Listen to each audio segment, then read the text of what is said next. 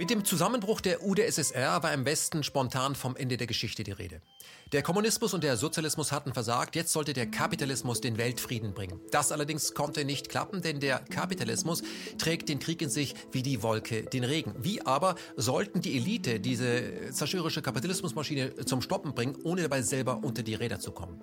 Ein globaler Ausnahmezustand könnte dieses riskante Manöver gelingen lassen. Atomkriege sind allerdings äh, nicht kalkulierbar. Der Klimawandel hat sein eigenes Timing. Eine globale Pandemie die müsste her. Und spontan kam ganz zufällig der völlig neue Coronavirus um die Ecke und zwang die Eliten gerade dazu, äh, sich für uns in die Bresche zu werfen, um uns alle vor einem Killer-Virus zu retten. Thank you for leadership, hieß es dann spontan an Bill Gates und der Chef-Virologe der Charité, Herr Drosten, begab sich wie schon so oft in der Vergangenheit, wenn es um Pandemien ging, ins äh, Labor und äh, konnte über Nacht einen PCR-Test zusammenbauen, der uns alle vor einem Killer-Virus schützen soll, der dann aber nicht so killer ist, wie die Medien das immer behaupten. Mein nächster Gast heißt Walter von Rossum. Er hat dieses Buch geschrieben, Meine Pandemie mit Professor Drosten. Und ich glaube, wir werden in dem Gespräch herausfinden, dass es nicht um einen Great Reset geht, sondern eher um eine äh, Great Machtergreifung. Ich bin gespannt.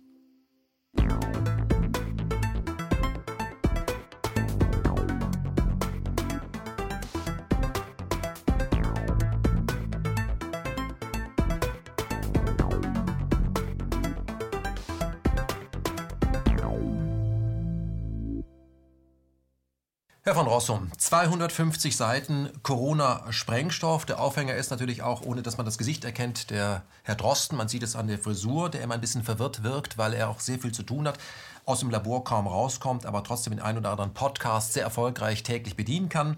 Ich finde trotzdem, das Wichtigste bei diesen 250 Seiten ist äh, Kapitel 5, nämlich Big Pictures, also das große Bild auf den Great Reset. Deswegen würde ich Sie ähm, gleich mit der ersten Frage konfrontieren, die uns allen unter den Nägeln brennt. Ist das, was wir im Moment erleben, also dieses äh, Corona-Regime, nenne ich jetzt mal bösartig, ist das ein Abschied von der Demokratie? Äh, müssen wir uns auf eine Global Governance ähm, vorbereiten? Ist es das, was wir bekommen werden? Das weiß ich nicht, was wir bekommen werden, aber es scheint im Moment darauf hinauszulaufen, weil es gibt auch vor der Corona-Krise Leute, die und zwar sehr wichtige Leute, sehr mächtige Leute, nicht unbedingt demokratisch gewählte Politiker, sondern Philanthropen, Menschenfreunde, die sich anmaßen, das Geschick der Welt ähm, von hinten ein bisschen zu lenken.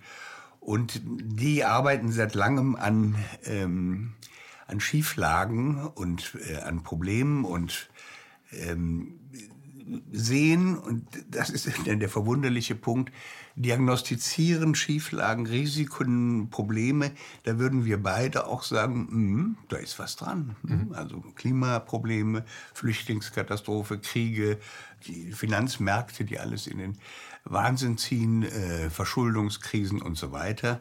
Und jeder weiß mittlerweile, wenn irgendwo eine kleine Fuzzi-Bank äh, in Italien zusammenbricht, dann kann das weiß der Teufel, was wir Folgen haben.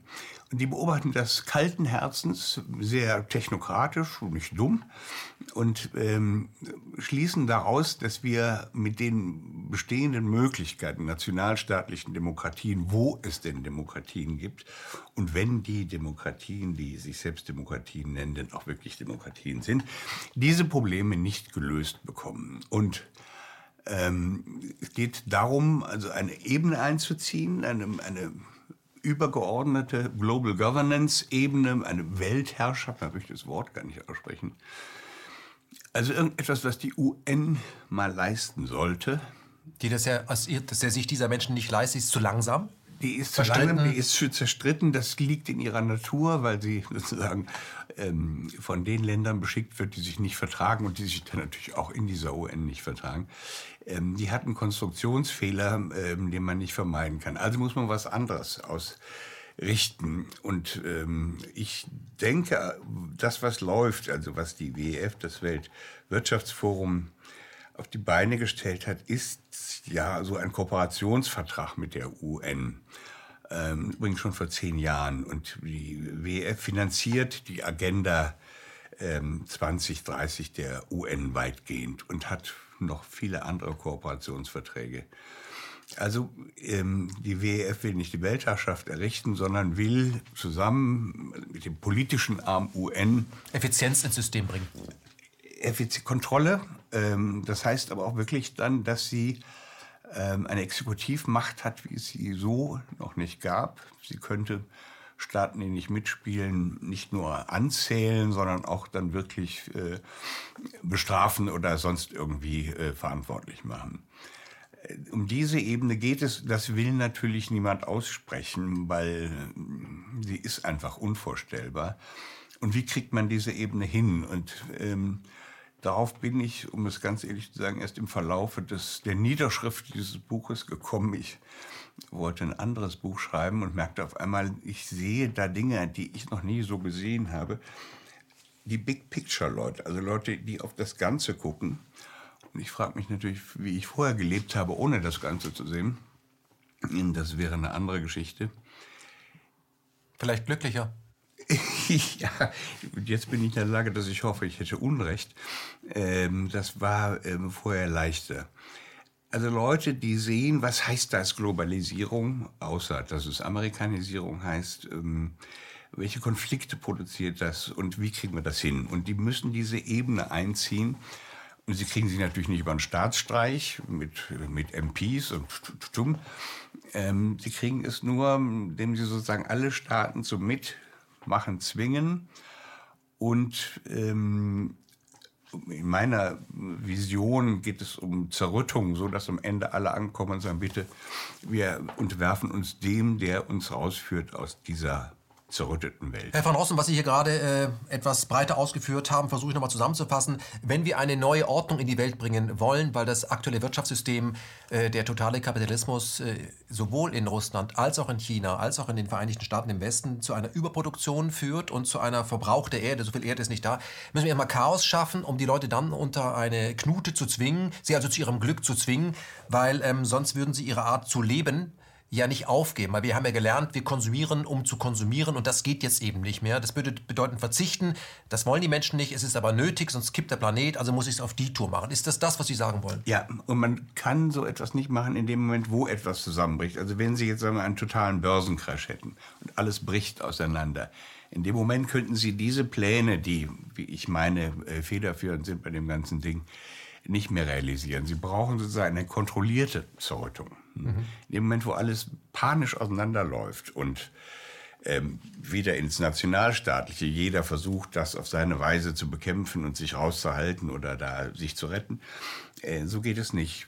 So sind alle gleichermaßen betroffen. Wir haben es ja ähm, mit einer Pandemie zu tun, die nur ein einziges Heilmittel kennt und das ist die Lockdown-Politik.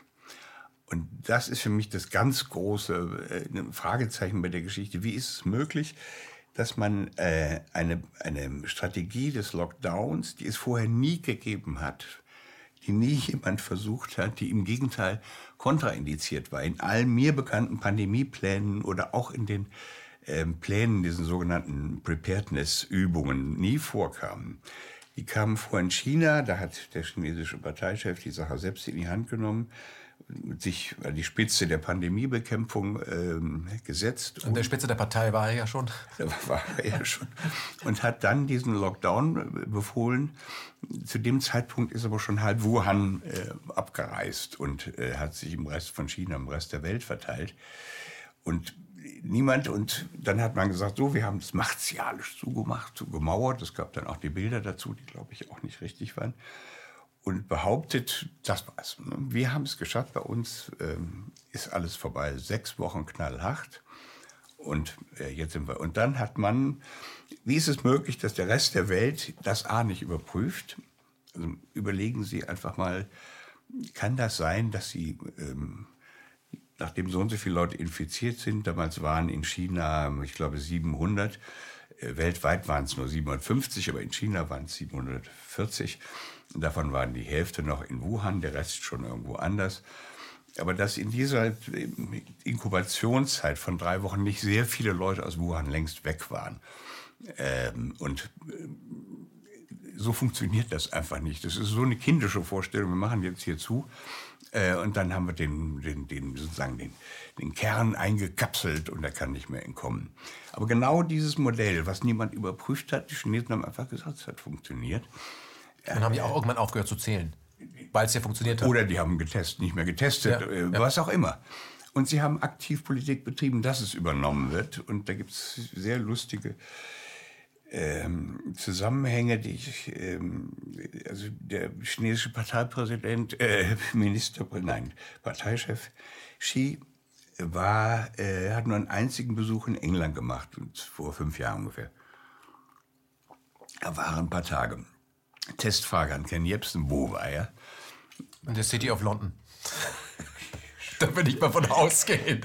Und auch noch bei der Königin. Eine China-Reise gewonnen. Ja. Nein, er war im Imperial College, ähm, das man jetzt in dem Zusammenhang von Pandemien sehr gut kennt, weil das Leute sind, die mit Garantie Prognosen abgeben, die völlig ballerballer sind, die vollkommen irre sind. Das war aber schon seit 20 Jahren. Es geht unter 50 Millionen Toten kommt da gar nichts und ähm, es sind alles mathematisch genau bewiesene Dinge und äh, jetzt haben die dann, also bei der laufenden Corona-Pandemie, sehr früh gesagt, wenn Großbritannien und Amerika nicht sofort einen Lockdown machen, sprachen aber von 18 Monaten, einen chinesischen Lockdown, dann haben wir da nur 5 Millionen Tote und in England vielleicht nur 2 Millionen. Ich weiß die Zahlen jetzt nicht mehr ganz genau. Wenn sie aber einen kürzeren Lockdown machen, wird es umso mehr. Haben also wahnsinnige Prognosen abgegeben und 18 Monate Lockdown ähm, gefordert. Und ja, und dieses Modell, was dann eben vom Imperial College, was auch wahnsinnig viel Geld von Bill Gates bekommen hat, ähm, dieses Modell wurde dann weltweit angewandt. Dann gab es noch einen komischen Aufsatz von einem Thomas Pueyo, der in Silicon Valley irgendein äh, Improvisateur ist oder sonst was. Der hatte einen Aufsatz geschrieben, Hammer and Dance das ist mit Verlaub Quatsch. Der Mann hat auch weder Ahnung von sonst irgendwas. Der hat mit Epidemiologie überhaupt nichts zu tun, mit Virologie gar nichts zu tun. Aber in all diesen Papieren wird immer der Teufel an die Wand gemalt. Das ist, was Sie gemeinsam haben. Nein, die, die Strategie Hammer and Dance. Das ja. ist die, also sozusagen, er hat das chinesische Modell noch ein bisschen äh, versilikont ähm, und ein bisschen amerikanisiert und daraus Hammer und Tanzen, also Lockdown, alles zu. Und dann können wir ein bisschen lockern und dann wieder so. Also so ein Stopp und Go. Das war ja die Variante. Aber Sie, wie kriegen Sie Länder wie die Mongolei, äh, Simbabwe und äh, Botswana dazu, einen Lockdown zu machen? Also Länder, die ganz andere Probleme des Überlebens haben. Mhm. Und bei denen Sie wissen, dass unglaubliche äh, Teil der Bevölkerung von Tagelöhnerei lebt. Und wenn sie einen Lockdown machen, verhungern die Leute. Das ist, wenn sie die Wege zumachen, können die nicht mehr. Die haben keine Reserven. Jemand, der nicht weiß, wie über den Tag kommt, der macht sich auch um Corona keine äh, Gedanken. ja, ja, aber sie, sie, wirtschaftlich machen sie die Leute kaputt. Und das ist, selbst unser Entwicklungshilfeminister hat gesagt, in Afrika sind jetzt mindestens 20 Staaten komplett pleite. Und äh, völlig tot. Die kommen alleine nicht mehr zu Potte durch die Corona-Politik.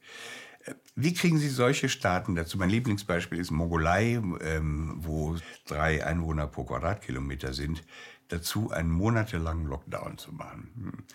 Ähm, vielleicht könnte man Ulaanbaatar was machen, aber das ganze Land war im. Lockdown. Und so finden Sie das weltweit, dieses eine irre Modell. Und das macht sozusagen die Vereinheitlichung ähm, der, der, dieser ganzen Pandemie, das ist nicht nur das einheitliche Virus oder angebliche Virus, sondern es ist die einheitliche Strategie, ähm, die die Welt zu dem gemacht hat, was wir jetzt haben. Wir haben einen Grund, den können wir medizinisch erklären, auch wenn ihn keiner versteht. Da haben die Leute Angst, das machen die Medien. Aber dann versuchen wir die ganze Welt eben auf zu synchronisieren. Weil Sie gerade die Mongolei angesprochen haben, im Buch wird es auch beschrieben. Ähm, ich habe es in keinem anderen Buch gefunden. Mongolei und auch Nepal bekamen ja wenige Tage, nachdem man von Corona sprach, von der Weltbank, der amerikanischen Institution, auch da Geld. Da gab es noch keinen einzigen Kranken. Ja, Geld. Ja, Weltbank und, und von dem Weltwährungsfonds. Genau. Beiden, und ja. da, da, wenn Sie das machen gegen Konditionen und beide Länder sind mir aufgefallen, haben doch eine ziemliche auch Nähe rein von da, wo sie liegen, zu China. Ja. Also das sehe ich immer. Komisch ja. wird da irgendwie das Ganze, also Mongolei ein flächenmäßig großes Land, große Grenze mit China, da muss man dringend helfen. Ähm, man hätte sagen können, wir helfen dem Iran, der ist ja so schlimm betroffen. Da nicht, sondern ja. wir haben eben dort und auch Nepal haben wir geholfen. Da gibt es auch äh, Wasserstreitigkeiten zwischen äh, China, Nepal und Indien. Also mhm. das hatte irgendwie, das roch bei mir sofort nach Geopolitik. Ja, aber es geht ja auch für die afrikanischen Länder. Gut, da ist mhm. natürlich China auch ähm, sehr engagiert ähm, es ist verblüffend. Ich weiß nicht, wie viele Leute, wie viele Länder weltweit es schließlich waren, die das durchgesetzt haben, aber es war die überwiegende Mehrheit. Mhm. Es ist mal mehr, mal weniger. Und wir reden ja auch über nichts anderes. Wie, wie chinesisch müssen wir werden? Wie, und die Kritik ist, waren wir chinesisch genug? Sie hören ja nichts anderes. Also, und wir tun vor allen Dingen immer so, als ob diese Politik einmal erfolgreich war, was sie wahrscheinlich nicht war.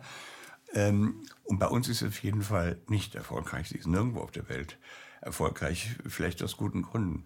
Warum haben alle Fachleute vorher gesagt, nein, äh, sowas ähnliches wie Lockdown, es gab noch nicht mal die Vorstellung, aber die, die, das Stillstellen eines Landes wäre kontraindiziert. Im Gegenteil, dadurch äh, macht man epidemiologisches falsch. Man mhm. sollte die Infizierten äh, vielleicht isolieren, das ist eine andere Geschichte. Man sollte die Risikogruppe benennen und gucken, dass man die genau. nicht unbedingt ja, einem erhöhten Risiko alle aussetzt. Alle, ja, alle Pläne, die es vorher gab, gibt keinen anderen.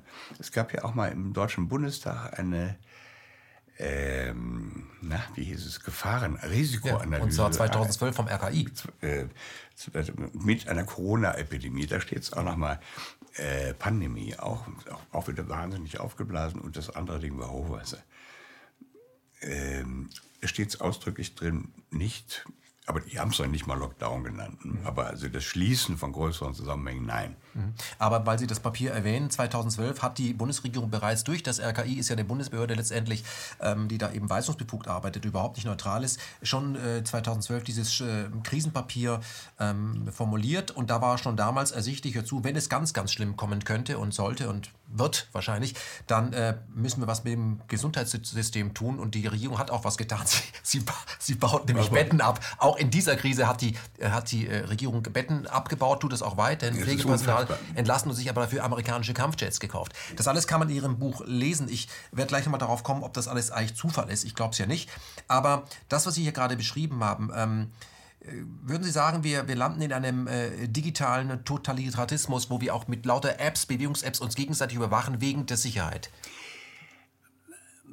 wir das? trainieren schon längst ein Verhalten, was in meinen Augen, das ist wohlgemerkt eine spekulative äh, Geschichte, die ich da ausbreite, ganz am Schluss meines Buches. Mhm. Also ich versuche lange zu zeigen, dass eigentlich nichts stimmt von dem, was man uns erzählt und versuche rauszukriegen, wohin das führt. Und ähm, dann kommt man eben auf die WF und auf die Phantasmen, die technokratischen Phantasmen von Klaus Schwab, dem mittlerweile, glaube ich, 80 oder über 80-jährigen mhm. Gründer der Veranstaltung, der ähm, auch jetzt zuletzt ein Buch geschrieben hat, Great Reset, ähm, in dem er diese ähm, Welt, die er für das Glück hält, in seinen Augen, wo es uns beiden, glaube ich, ein bisschen eiskalt, eiskalt über den Rücken läuft.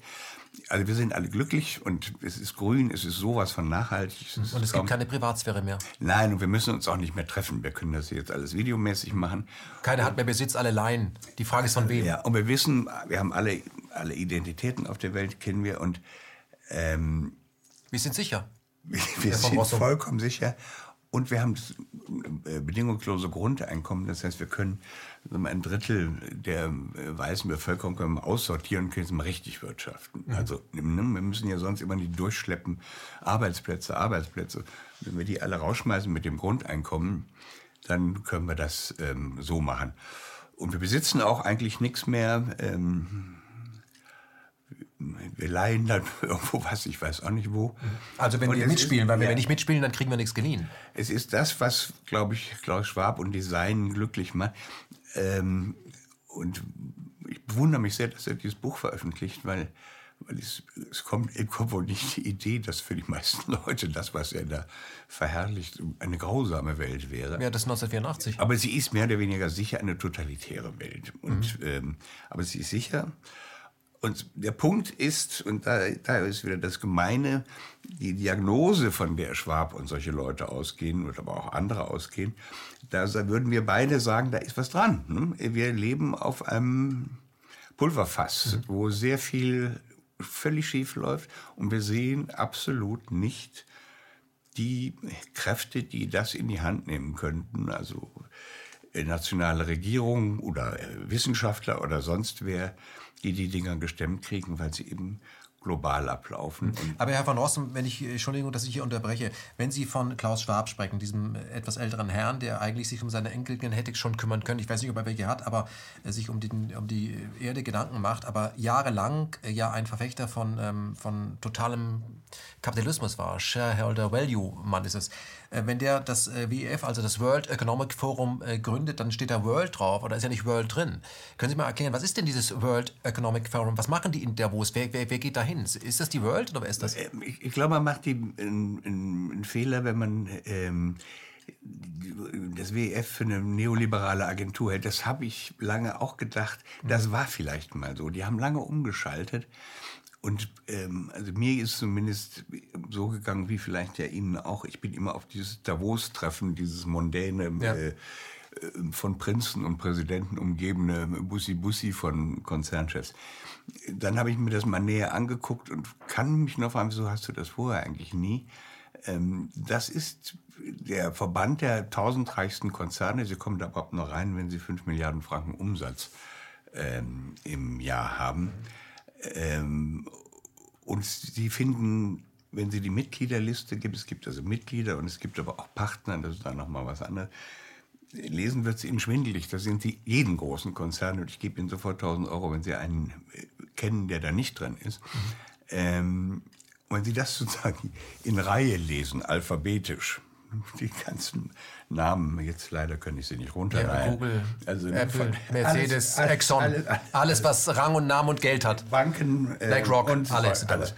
Ähm, dann wissen Sie, das ist eine geballte Macht. Es ist eine unglaubliche Macht und sie funktioniert. Also die UN könnten natürlich auch eine großartige Macht sein, die leider nicht funktioniert. Mhm. Aber was Sie beschreiben, äh, gibt es doch schon, hat meine Oma schon zu mir gesagt, Geld regiert die Welt. Ja, aber ich, ich glaube nicht, dass es darum geht, die haben schon genug. Es geht darum, äh, Sicherheit herzustellen, Risiken zu kontrollieren. Und die bisherige Wirtschaftsweise hat eine solche Spur der Verwüstung, der Verwirrung, der Desorientierung geschaffen, dass jeder weiß, wenn ich jetzt 5 Milliarden habe, aber die Börse bricht zusammen, das Weltfinanzsystem, sind 5 Milliarden Staub, Papier, Quatsch. Ähm, also sie müssen sozusagen die, die, dass der Wert erhalten bleibt. Aber da muss sich ja das Welt Economic Forum von dem äh, kapitalistischen System verabschieden, was es so reich gemacht hat. Weil das ist nicht nachhaltig mit diesem Zins- und Zinsessystem und Landschaftsverbrauch. Aber das ist doch klar. Wenn Sie, wenn Sie die, die Programme da lesen vom, äh, von Schwab und anderen, dann denken die, die, die sind voll äh, auf also Öko und, und äh, Vergesellschaftung links. Aber das sind ja schon länger einige äh, Kapitalisten, die, die sagen, wir dürfen nicht so weitermachen. Also Leute, die etwas weiterdenken. Äh, Warren Buffett zum Beispiel, ähm, der, der hat gesagt, diese, diese Dinger da, die Finanzmärkte, das sind Massenvernichtungswaffen. Und der hat auch schon vor 20 Jahren gesagt, es geht nicht, dass ich 8% Steuern bezahle und jeder andere Arbeiter in den USA 30. Das ist unmöglich. Also diese Leute ja. sagen, ähm, so wie das System läuft, haben sich, können sich viele bereichern. Das geht aber über, nach, in absehbarer Zeit schief. Da hat er ja auch recht. Du völlig recht. Das mhm. ist der, der Witz. Sie werden bei ein paar Punkten wenn Sie mit Herrschaften einer Meinung sein, mit denen Sie nicht so gerne einer Meinung sind. Na, aber ich finde es interessant, dass gerade alte Männer, die durch dieses System so reich geworden ja, sind, an, an der Spitze ihres alte. Reichtums sagen, also so können wir nicht weitermachen. Aber das kann ich mir sehr gut vorstellen, weil äh, stellen Sie sich vor, Sie hätten 40 Milliarden. Also ich persönlich wollte jetzt nicht nochmal 50 haben oder ja. so, obwohl Sie das, das kommt davon selbst, glaube ich. Sie wollen, dass das sozusagen ein Wert bleibt. Aber wenn sie in einer Welt leben. Oder sie entwickeln Skrupel nach hinten raus, weil sie ihre Enkelkinder sehen und sagen, die haben gar nichts davon. ja, also könnte ich es mir doch, das könnte ich noch erklären. Ja, aber es kann. Alles, was jetzt Werte hat, kann innerhalb von sehr kurzer Zeit nichts mehr sein. Und mhm. das ist die Wahrnehmung aus meiner Sicht. Ich mhm. kenne mich mit Milliardären sonst nicht so richtig gut aus. Ähm, aber ich kann mir vorstellen, dass das ist ähm, auch Mr. Bessos muss sehen, dass sein, äh, sein Monopol äh, auf tönernen Füßen steht. Auf, letztlich auf tönernen Füßen, weil er ähm, alles andere kaputt macht. Und das, das, hat Henry Ford ja schon gesagt, Autos kaufen keine Autos. Ich muss dafür sorgen, dass wir Käufer haben. Ähm, das ist das Vereinfachte. Mhm. Paul Schrey hat ja in seinem Buch, äh, was ja auch in der Spiegel Bestsellers inzwischen ist, ähm, wo er eben auch äh, die Plandemie beschrieben hat, die Übungen, die stattgefunden haben. Kurz bevor äh, diese Epidemie ausbrach, gab es ein Event 201, können wir gleich auch noch darüber reden, hat ja das World Economic Forum als Politbüro des Kapitalismus beschrieben. Würden Sie sagen, ähm, da sind alte, sehr reiche Männer, die äh, Zweifel bekommen, ob sie so weitermachen können und jetzt äh, sagen, damit wir weiter in der Führungsrolle bleiben, müssen wir unser eigenes Geschäftsmodell aufgeben. Nur dann bleiben wir in der Führung und wir bleiben reich genug. Und wir haben die Macht. Wir können, wir, es geht um Kontrolle. Und zwar globale, überstaatliche Kontrolle, Exekutive. Mhm. Ähm, ja, das, das wäre das Motiv. Also sagen, wir müssen uns selbst in unser Wirtschaften fallen es ist ja auch nicht ganz ausgemacht, wie weit diese tausend Konzerne, die da im WF zusammengeschlossen sind, wirklich an einem Strang ziehen. Also darüber kann man ähm, diskutieren, aber sie, sie folgen ja Schwab weitgehend. Und das WF ist eben viel mehr als Davos, diese lustigen Treffen äh, mit Pelztiermäntelchen und sowas. Ähm, die bringen so wahnsinnig viel auf den Weg. Wenn sie, die beschreiben doch alles. Ja. Das ist alles sehr transparent woran die überall arbeiten und was sie auf den Weg gebracht haben. Und ähm, dazu gehören eben, wie ich schon gerade sagte, zum Beispiel digitale Identität. Abschaffung von Bargeld. Abschaffung von Bargeld.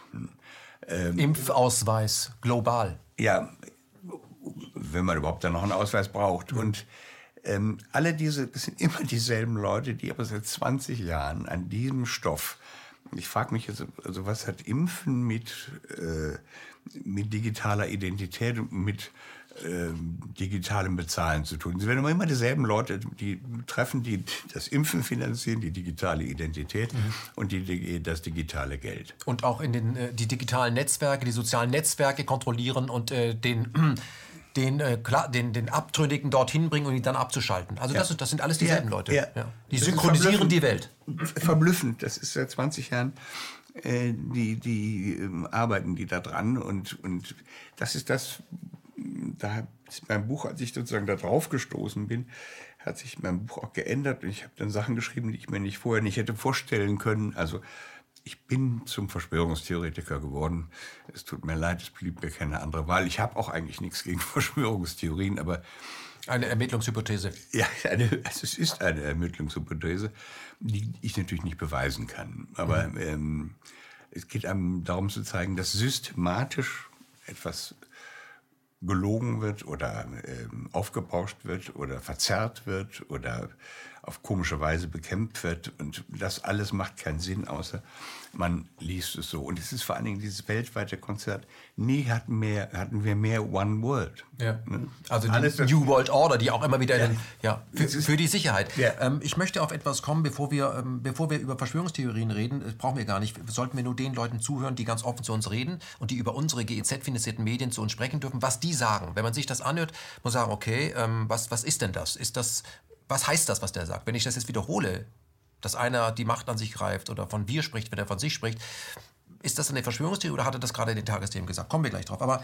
ähm, lassen Sie uns ganz kurz über Massenmedien reden. Sie haben ja, bevor Sie dieses Buch geschrieben haben, schon mal zwei Bücher auch geschrieben zum Thema Massenmedien. Mhm. Das waren äh, Zuschauer, die damals, äh, als Sie die Bücher geschrieben haben und jetzt vor dem Endgerät sitzen, noch gar nicht geboren waren. Vielleicht zwei Sätze zu den Büchern, damit man erkennt, Sie beschäftigen sich schon lange mit der Maschinerie Massenmedien. Die beiden Bücher können Sie jetzt vergessen. Ähm, die waren äh, ganz nett damals. Was jetzt passiert ist seit, ich behaupte seit Ende Januar 2020, ist eine Radikalisierung dieser Situation, die ich mir gar nicht hätte vorstellen können. Also das Buch hieß... Äh Eines war über die Tagesschau und das andere war Sabine Christian, meine Sonntage mit Sabine Christian. Das war eine Talkshow, was heute Anne Will macht. Die hat damals die Agenda 20 äh, zehn mhm. von Schröder durchgepeitscht mit einer ganz monströsen Sendung, wo furchtbar viel diskutiert wurde, aber die Leute hatten eigentlich immer dieselbe Meinung. Das war hochinteressant. Ähm, dagegen war also der, der, damals war der mediale Pluralismus noch fantastisch gegenüber dem. Ich würde das heute so sagen, die haben ab Januar jede, aber den billigsten journalistischen Standard über Bord geworfen und sind zum missionarischen Arm der Pandemiebekämpfung bekommen. Und also Sie sind eigentlich die Geschmacksverstärker der Regierung. Es gibt keinen Zweifel und keinen Widerspruch. Ja, was aus dem Kanzleramt kommt, ja, das, das, ist, das, das wird publiziert. also das ganz Normale, dass man die Dinge auch verschieden sehen könnte, ähm, ist, ist ähm, das ist die andere Aufgabe, also die Mission Pandemiebekämpfung. Die andere Mission ist, ähm, die Feinde, also die Gegner, die Zweifler ähm, niederzuhalten. Und dem nimmt ja mittlerweile auch viel Raum ein. Ich möchte mal ein, ähm, ein wunderbares Zitat einer Spiegelredakteurin, die im, ich glaube im Januar war das, ähm, Professor Christian Drosten interviewt hat. Und, und, dann sagt sie zu ihm, Herr Professor Drosten, schlimmer als die Corona-Leugner, also Leute wie wir, ähm, sind doch eigentlich die Leute aus dem der eigenen Branche, also Streeck und äh, Schmidt Chassinit. Mhm. Wann platzt Wodak und diese Menschen? Äh, Wodak ist der, der ist der ist schlimmer. Die, die Schmidt Chassin und Streeck sind mhm. schlimmer als Wodaks, weil die aus der eigenen äh, im eigenen Lager kommen und ihnen in den Rücken gefallen sind. Wann platzt ihnen eigentlich der Kragen, Herr Drosten? fragte die Spiegelredakteurin. Also die alles, was außerhalb von Drosten ist. Streeck ist schon Extremismus. Mhm. Verhindert durch seine moderaten Kritiken, die wirklich sehr moderat sind. Aber seine Studie ist die einzige Studie, wo wir sagen, dass es überhaupt eine gibt. Alles, alles was er sagt. Also außer Rheinsberg haben wir gar nichts. Alles andere ja. ist äh, äh, nebulös. Er ja. ist der Einzige, der den Job gemacht hat. Der hat einfach Rheinsberg untersucht. Das sind die einzigen Daten in der Krise, die wir exist haben. Und das ist der Extremist. Der ist, und wir, also Wodak und solche Leute, die, die sind, die, die kommen gar nicht mehr vor. Also die äh, Corona-Leugner, die sind, ähm, die kommen von anderen Sternen. Aber viel schlimmer wären so Leute wie Streeck gewesen. Ähm, und wann platzt Ihnen eigentlich der Kragen, Herr Professor Lawson? Das müssen Sie sich wirklich mal vorstellen, dass eine Spiegelredakteurin das im Interview sagt. Das sagt ungefähr, wie der Pluralismus dass der Streeck noch irgendwo vorkommen durfte, aber auch schon wirklich zum Teil nur unter Polizeischutz auftreten konnte, ist eigentlich schon Wahnsinn. Mhm.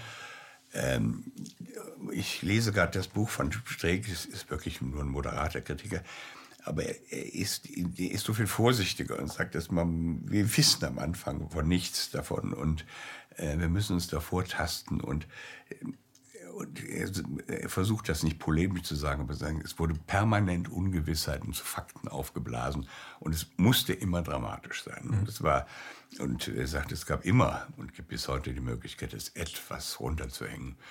Ähm, das macht ihn aber in den Augen dieses, dieser Mainstream-Journalismus bereits zum, äh, zum Problem. Also, dass der mal bei Markus Lanz auftreten durfte, ist schon und der, der, der Pluralismus ist, ist, ähm, ist, ist weg und äh, man muss auch noch mal daran erinnern, die Rolle der Medien bei den früheren Pandemien, die jede für sich ähm, eigentlich keine war, äh, die kommen ja von heute aus gesehen wie komische Übungen.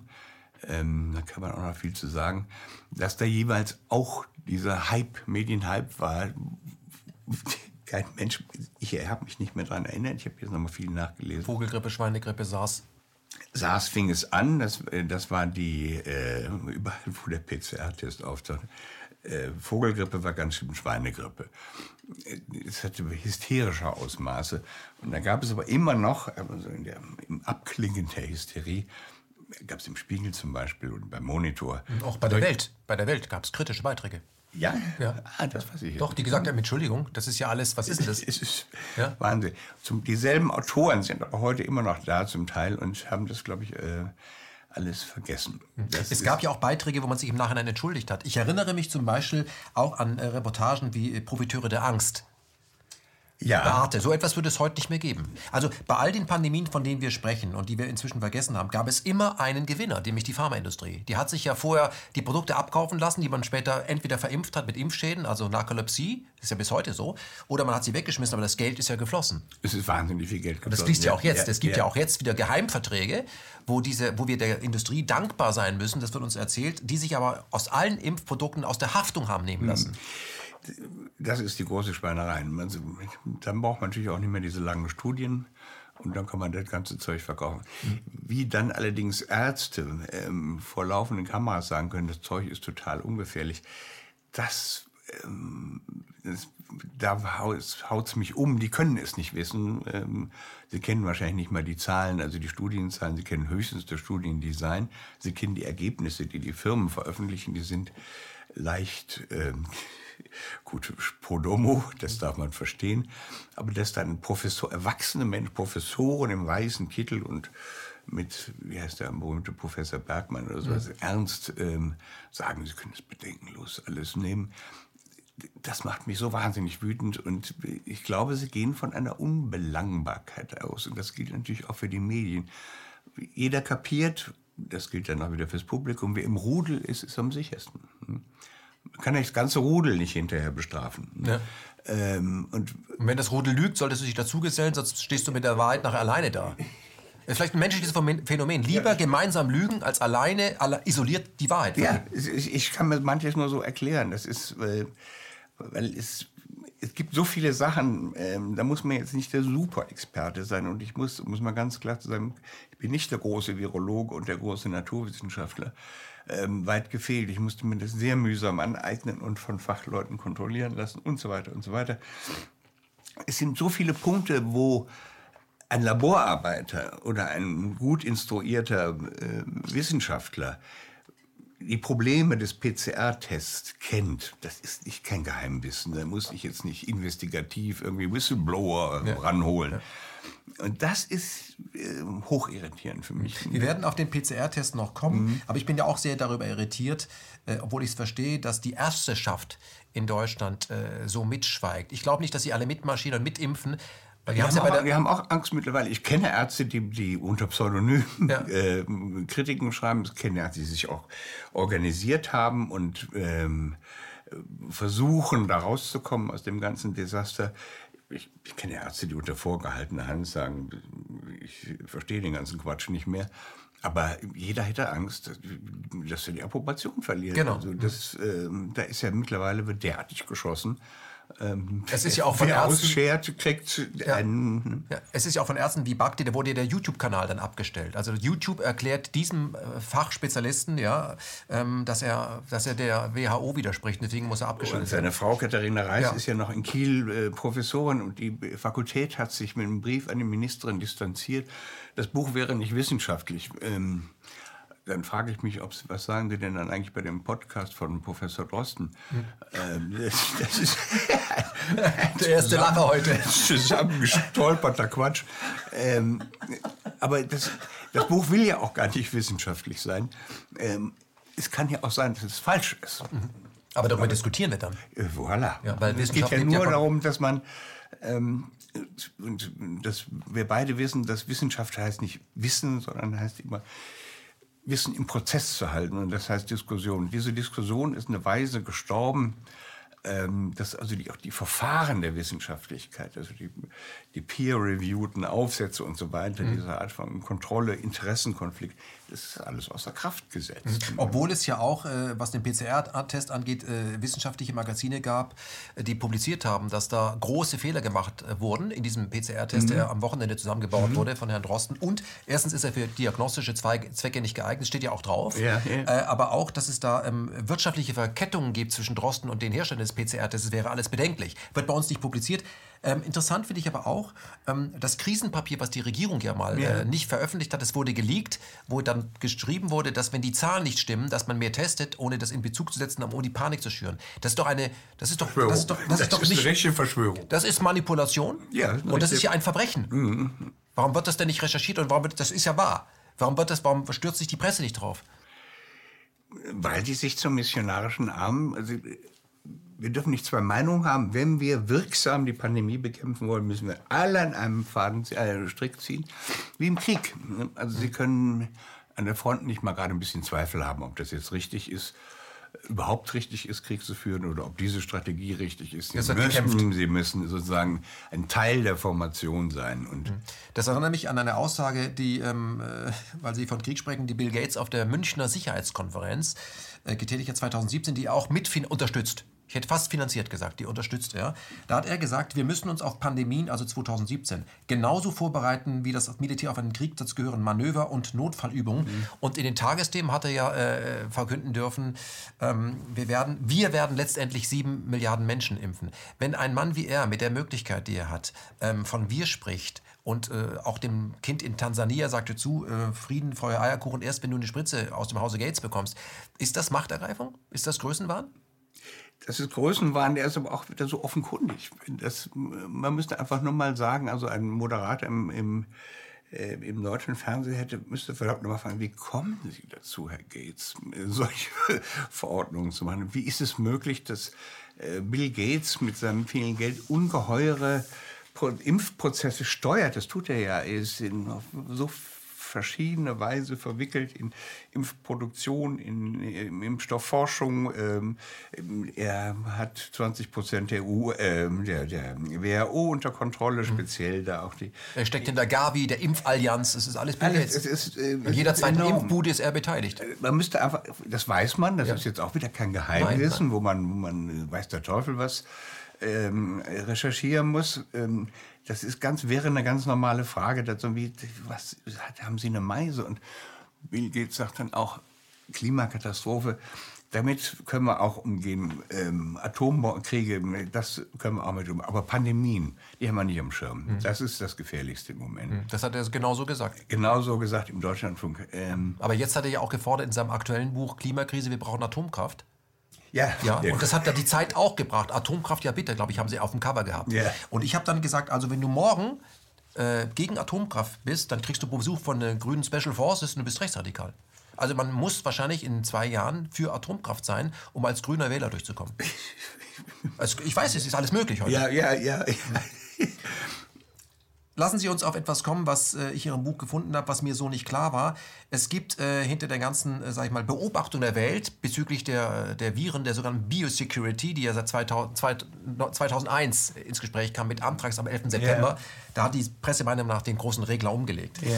Also wenn nicht für uns ist, ist es gegen uns. Da beschreiben Sie verschiedene Organisationen, äh, die in Realtime äh, global erfassen, wenn irgendwelche Viren auftauchen. Und ähm, ja, ähm, wenn man sich überlegt, äh, wer wer diese Organisation, die immer so äh, World Health oder so heißen, ähm, wer die finanziert, dann fällt, man fällt einem auf, das sind immer Geheimdienste, Militärorganisationen und Gates ist auch immer dabei. das ist die Wahrheit. Es ist unglaublich. Ja. Vor allen Dingen, ich weiß nicht, wie wichtig sowas ist, dass die Welt überwacht wird auf Infektionsgeschehen. Mhm. Kann ja sein, da würde eine Struktur reichen und vielleicht in jedem Lager einem. Aber wir haben etliche und die, die konkurrieren miteinander. Und die 27 Fälle mysteriöser Lungenentzündung in Wuhan, die mhm. da am 30. Dezember rauskamen, die kamen über Chats, die in Taiwan abgehört wurden, ans Tageslicht. Mhm. Und dann sehen Sie die, ähm, die, sozusagen die ganze Welt beobachten, die mit allen möglichen Mitteln, also Health Map ja. ähm, ist, ein, ist ein System, was Oder auch ProMed. ProMed Mail, das ist so ein Meldesystem die, ähm, die, die klappern auch alle, alle äh, Facebook-Dinge ab und äh, alle möglichen Webseiten. Das ist alles automatisiert? Und überall sitzen Leute vor Ort und sagen, hier ist was komisch. Denn eigentlich sind 27 Fälle mysteriöser Lungenentzündung nichts, wo jetzt wo man sofort wie eine Rakete hochgehen müsste. Man muss sagen, Wuhan ist ja eine 11 Millionen Stadt. Ist eine, und viele Lungenentzündungen sind atypisch. Aber ähm, warum die dann so hochgegangen sind, das kann ich nicht beantworten. Aber es ist schon interessant. Mhm. Und wie schnell sie dann ähm, reagieren. Also das muss doch mal sagen, also ProMed, ja, so ein Netzwerk meldet am 29. das schon, mhm. dass da was ist. Mhm. Ähm, dann ist am 31. Dezember in Wuhan offiziell die Geschichte, 27 Fälle. Und am 30.01., also einen Monat später, äh, sagt die WHO, let's go, höchste Alarmstufe. Interessant ist, dass bevor die WHO die höchste Alarmstufe ausruft, am 26.01., also vier Tage vorher schon, der Podcast von äh, Drosten beim WDR startet. Nee, der ist beim 26. Februar. Februar, okay. Ähm, NDR, nein, die, die also auch, aber im Grunde kurz danach kommt dieser Podcast, der sagt, Achtung, jetzt wird's gefährlich. Das, da gibt es in Deutschland 300, ach Quatsch, äh, in Europa 300 Fälle und ich glaube keinen Toten. Ja. Ähm, das Verblüffende ist, dass die Medien, und zwar weltweit, aber ganz besonders in Deutschland, ab dem 21. Januar aufmachen mit Corona, mit dem neuen, ganz schlimmen Bedrohung, wo kein Fachmann, also selbst Neil Ferguson, glaube ich, hätte noch die Klappe, mhm. sagt, das ist jetzt schon Alarmzustand. Tagesthemen, Tagesschau machen ab diesem Tag, da gibt es äh, ähm, 800 Fälle weltweit, glaube ich. Also, und davon sind fast alle in, in Asien, keiner, nein, alle in Asien. Ähm, dann gehen die auf Sendung mit der großen Pandemie, die jetzt kommt, und schicken alle diese Schreckensbilder, diese Astronauten, die da durch Intensivstationen katappern und äh, sterbende Menschen und so weiter. Ähm, und einen Alarmismus verbreiten, der jedes jedes Maß verloren hat. Aber diese Bilder funktionieren auch später mit Bergamo. Die funktionieren. Man spricht ja nicht von Bergamo und diesen einmal Truck, der da gefahren ist, dieser eine Militärkonvoi, ja, ja, sondern ganz Italien ist betroffen. Ja. So. Ein Bürgermeister hat überreagiert und jetzt ist ganz Italien betroffen man kann es irgendwas recherchieren, kommt nicht vor. Es, wird immer, es geht immer um Katastrophen, und zwar zum Zeitpunkt, wo die Katastrophe nicht da ist. Mhm. Sie ist objektiv nicht da. Also die äh, Tagesschau macht am 20. Januar äh, berichtet über sehr lange, schon auffällig lange über Wuhan und äh, dieses Virus bereitet sich rasend schnell aus. Das heißt, seitdem wir darüber wissen, 29. Januar bis äh, 29. Dezember bis äh, 20. Januar gab es da 200 Fälle. Und ähm, 204 Fälle, genau. Und das nennen die rasend schnell. Also in schneller hat sich der Virus nur in den Medien ausgebreitet. Da, da war er da. Ähm, das ist auch dann in anderen Medien. Und der Paul Schreier, der kluge Paul Schreier, hat man den Zusammenhang hergestellt. Den hatte ich nicht kapiert. Dass nämlich am 17. Januar das Weltwirtschaftsforum einen Pressebericht absetzt über die von Ihnen bereits angesprochene Pandemieübung Event 201 in New York im Oktober, die einfach zeigen sollte, was passiert, wenn eine, ein Coronavirus, eine Coronavirus, war übrigens schon öfters Coronavirus, ähm, ausbricht und wie die Welt damit umgeht und wie er reagiert und Public-Private Partnership und so weiter und mhm. so weiter. Und diese Übung konnten ja alle möglichen Leute verfolgen. Und genau am 17. Januar, also fast drei Monate später, veröffentlichen sie einen ähm, Bericht, Pressemitteilung, was rausgekommen ist bei dieser Pandemieübung, die hochgradig besetzt war. Ähm, es wäre eine Katastrophe, wir sind überhaupt nicht vorbereitet. Nehmen aber überhaupt nicht Bezug zu dem sich anbahnenden Pandemie da aus China, so dass es einem ins Gesicht springt und der 17. Januar ist vier Tage bevor äh, in Davos wieder mal alle sich treffen. Alle, alle sich treffen und, und so weiter. Und das ist für die Medien der Startschuss. Also sie sehen sofort, die WF äh, hat uns jetzt den Wink gegeben. Hier geht jetzt die Post ab, äh, pandemisch, als ob die die Quelle wären für sowas und haben, sind dann voll darauf eingestiegen ich kann mich an keinen einzigen Vorfall bei, auch wenn Medien zu Hysterie neigen und solchen ungeheuer schätzen, weil es so toll ist.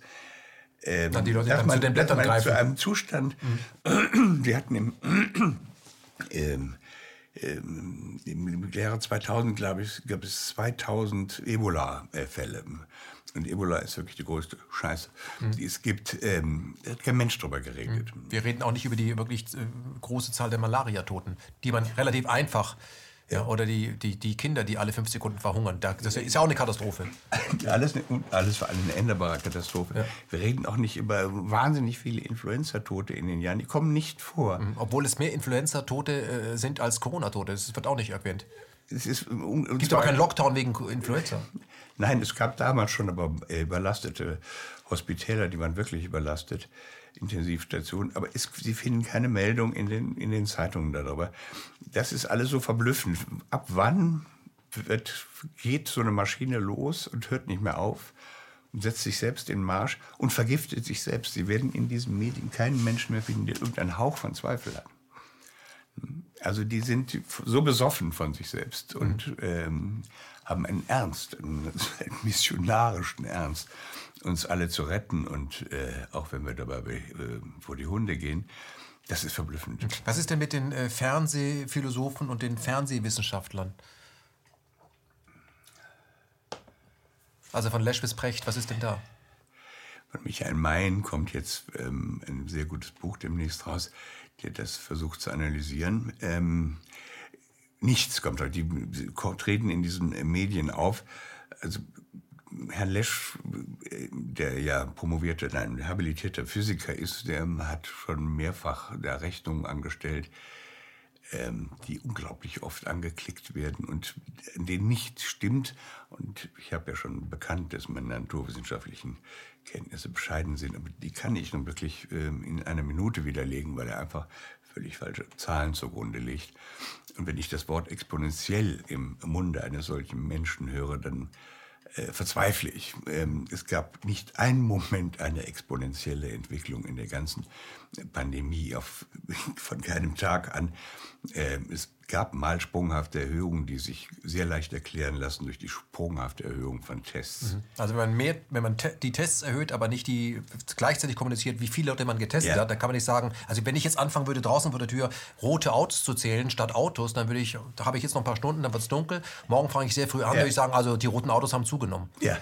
dann zähle ich mit mehr Leuten rote Autos und dann werden es ja. immer mehr rote Autos. Aber auch ohne, die, ähm, ohne, ohne diese, diesen Trick haben sie keine exponentielle Entwicklung. Mhm. Auch die Kanzlerin redet redet pausenlos, und die ist ja nun auch Physikerin, von exponentiell. Exponentiell ist sehr genau definiert. Das ist das Verdopplung einer, ähm, einer, einer, einer, eines Postens von, zum, bis zum nächsten Posten ja. innerhalb eines bestimmten Zeitraums. Immer nur die Verdopplung.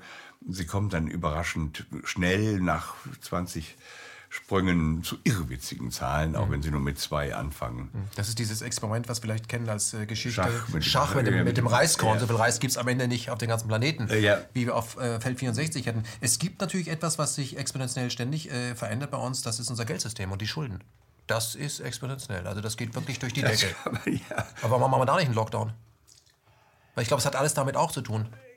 Ich, ich frage mich das auch dass die, also ich meine, es geht ja jetzt um ein paar hundert Milliarden, die da mal an Neuverschuldung. Ich glaube, das machen so Leute wie Herr Scholz, der sieht ja auch immer sehr faltenlos aus und ähm, putzmunter und macht so, äh, so aufgeräumt. Ähm, gefühlt, die Lage ist nicht sonderlich ernst. Ich kann mir das nur so erklären, dass er weiß, dass es diese Schulden hinterher nicht mehr geben wird weil es war ja vorher schon so, dass man eigentlich weiß, diese Schulden sind nicht mehr bezahlbar. Deutschland müsste 800 Jahre bezahlen oder irgendwas, ich weiß nicht mehr, ähm, sehr, sehr lange und andere Staaten erst recht.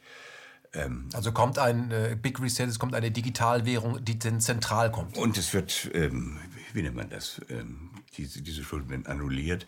Das kann man auch ähm, ganz leicht machen.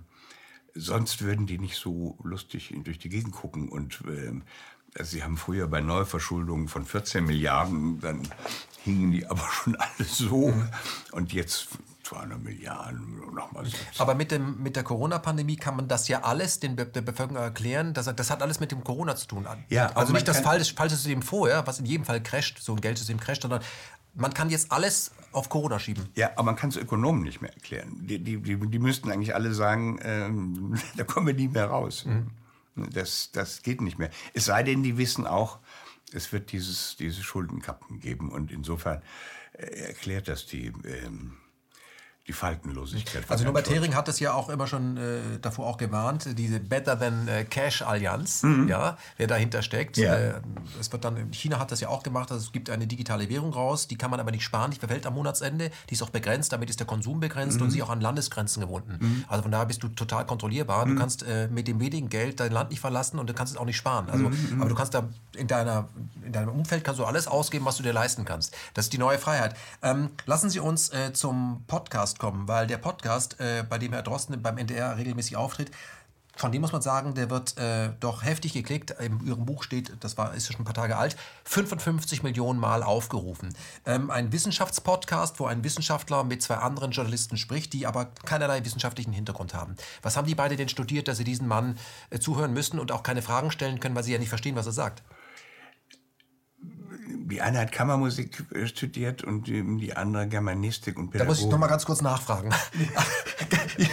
ich, tut mir leid. Ich, ich habe nichts gegen Kammermusik. Muss ich ganz kurz nachfragen. Also wir haben es mit einer Pandemie zu tun, die wahnsinnig gefährlich uns alle umbringt. Da haben wir einen ausgemachten Experten, der einzige, der im Podcast zu Wort kommt. Und gegenüber haben wir zwei Journalistinnen. Die eine hat Kammermusik studiert und die andere Germanistik. Sie haben also von Virologie und all dem keine Ahnung. Keine Ahnung Gut, ich würde sagen, ein guter Journalist muss sich das auch aneignen Okay. können. Nur würde ich, wenn ich das alles so wichtig einschätze, Noch einen daneben setzen. äh, ja, das, das, ist schon. Voraussetzung ist natürlich, dass man überhaupt. Man Drosten redet einen irrwitzigen Quatsch und das ist, würde uns beiden leicht fallen, ihm ins Wort zu fallen, sagen, Sie haben doch gerade das und jetzt das. Da brauchen wir jetzt keine Virologen ähm, zu sein. Machen die aber auch nicht. machen die auch nicht. Und die sind einfach glücklich mit ihrem, mit ihrem Star. Kind, mit ihrem Star da, Ja. der, und das funktioniert alles. Und sie fragen ja auch immer nur, tun wir genug? Ähm, Oder fordern ihn sogar manchmal- auf, Ja. wenn er weniger machen wollte, würden sie, das reicht das überhaupt. Das ist das Verrückte.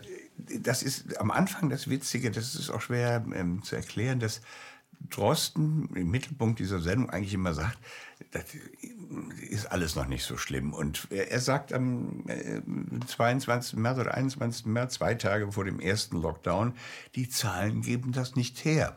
Das ist eine politische Entscheidung. Ähm, das wird auch gesendet, aber das wird nicht, wo das mal hoch, Drosten gegen die Regierung oder so. Was nicht stimmt, der war nicht gegen die Regierung, hat nur gesagt, ich, sozusagen, ich nehme, übernehme dafür keine Verantwortung. Das, ähm, die Zahlen geben das nicht her. Herr von hat ja völlig recht. Ähm, Herr von Rossum, ich möchte auf den Podcast dahingehend kommen, dass Sie sich den Podcast wirklich lange angehört haben. Ähm, und äh, Herr Drosten macht das ganz geschickt in seiner Kommunikation. Er hat, glaube ich, auch einen Preis dafür bekommen. Er hat eigentlich immer alles gesagt. Sodass er sich immer darauf berufen kann. Er hat gesagt, er ist für Massen, er ist gegen Massen. Es ist so schlimm, es wird noch schlimmer. Es ist gar nicht schlimm. Wir werden alle sterben, es macht überhaupt nichts aus. Der Impfstoff ist nicht sicher, es wird ein Impfstoff geben. Sie sollten sich nicht impfen lassen, lassen sich impfen. Sodass er am Ende immer irgendwas sagt. Das habe ich schon gesagt. ja, nein. Ähm, ja, das ist eine tolle Technik. Sie können nichts falsch machen. Mhm. Äh, Das ist großartig. Ähm, ist nur ein bisschen verwirrend und Warum ist der Mann nicht unglaubwürdig? Also fangen wir mal mit seiner Doktorarbeit an. Die war ja lange, 17 Jahre Das nicht, keiner. War, war nicht auffindbar. nein, die gab's nicht. Nochmal, die gab's nicht. Die gab's nicht. Ähm, ich muss immer ehrlich sagen, medizinische Doktorarbeiten sind meistens Schrott. Das sind am Wochenende angefertigte kleine Mini-Experimente, die nicht sehr wichtig sind. Also so. Aber es gibt ein ordentliches Verfahren, Promotionsverfahren und so weiter. Drosten hat ähm, 2003 auch die PCR-Test für SARS-1 entwickelt. Gott sei Dank zu spät, deshalb ist SARS-1 nicht weiter ausgebrochen. Dafür ist er aber richtig berühmt geworden und hat auch Orden bekommen und fünf Preise von der Mediz äh, Pharmaziebranche. Und das geschah, und als das geschah, merkte man, der hat noch nicht promoviert. Und dann haben sie ihn am 22. März, an einem Samstag, kurz dieses äh, mündliche Verhör da durchgezogen oder das ge so getan, als ob, und hat ein Kärtchen angelegt, hier ist die Doktorarbeit. Das, was dann da als Inhalt bekannt wurde, ich weiß nicht mehr genau wieso, das waren drei zusammengeklebte Aufsätze, die mir er mit einem, jeweils mit einem Dutzend anderer Leute äh, geschrieben hat. Er ist also Co-Autor. Er ist in, in jedem Fall immer nur Co-Autor und das geht bei einer Promotion nicht. Äh, da müssen Sie der einzige Autor sein. Nicht? Und das sind ältere Veröffentlichte. Sie dürfen auch nichts Veröffentlichtes als Promotion abgeben. Sonst würden wir beide ins Archiv gehen und einfach noch zwei Sätze schreiben, dann wären wir auch Co-Autoren. Ja, so. Ähm, und dann hat man diese Lüge so lange durchgehalten, bis mal ein paar Leute insistiert haben, sagen, wir wollen das Scheißding jetzt mal endlich sehen. Ja. Und dann hat die Frankfurter Uni, glaube ich, zugegeben, es hat es nie gegeben.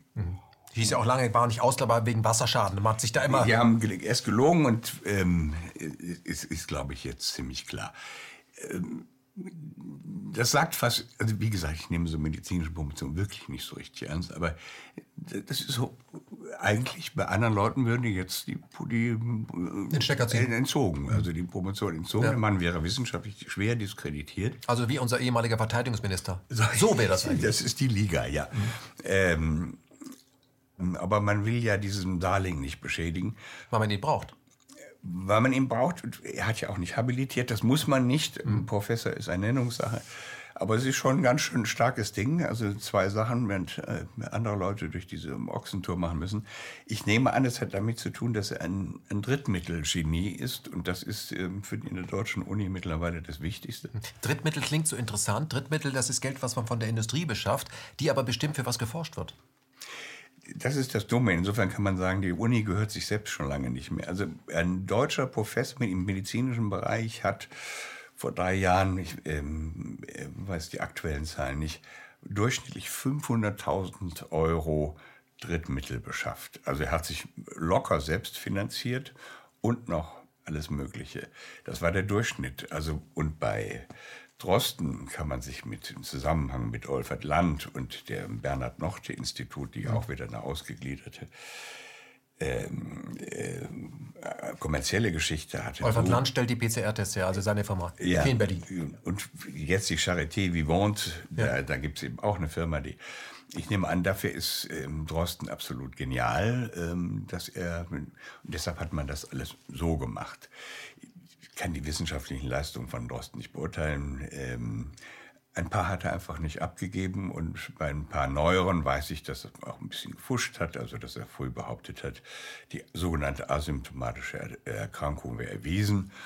Bei PCR-Test schlägt an, aber keiner hat Symptome und diese Leute sind aber auch ansteckend. Das ist, so hat man die Pandemie ja so wahnsinnig aufgeblasen mit mhm. diesen ähm, vielen ähm, PCR-Kranken. Also im Grunde sind wir alle krank, entweder weil wir Symptome haben oder weil wir keine haben. Ganz genau. Und der Test äh, wird ja auch gesagt, es sind ja Leute getestet worden die äh, negativ waren, aber oder auch positiv waren, die geimpft waren oder auch nicht geimpft waren. Das hat alles nichts gebracht, deswegen wurden die trotzdem in Quarantäne gesteckt. Also von daher, aber lassen Sie uns, lassen Sie uns über diesen Test mal sprechen, über den ja sehr viel geredet wird. Was kann denn der Test? Also wer hat ihn, wer hat ihn erfunden und der jetzt speziell für Covid-19, wer hat da dran geschraubt? Was kann er und was kann er vor allem nicht? Ich glaube, das ist eine ganz geniale Erfindung von, von Carrie Mullis. Mhm, ähm, tot. Der ist vor zwei Jahren gestorben hat er für einen Nobelpreis bekommen, war ein kauziger Typ, hat sehr eigene Meinungen.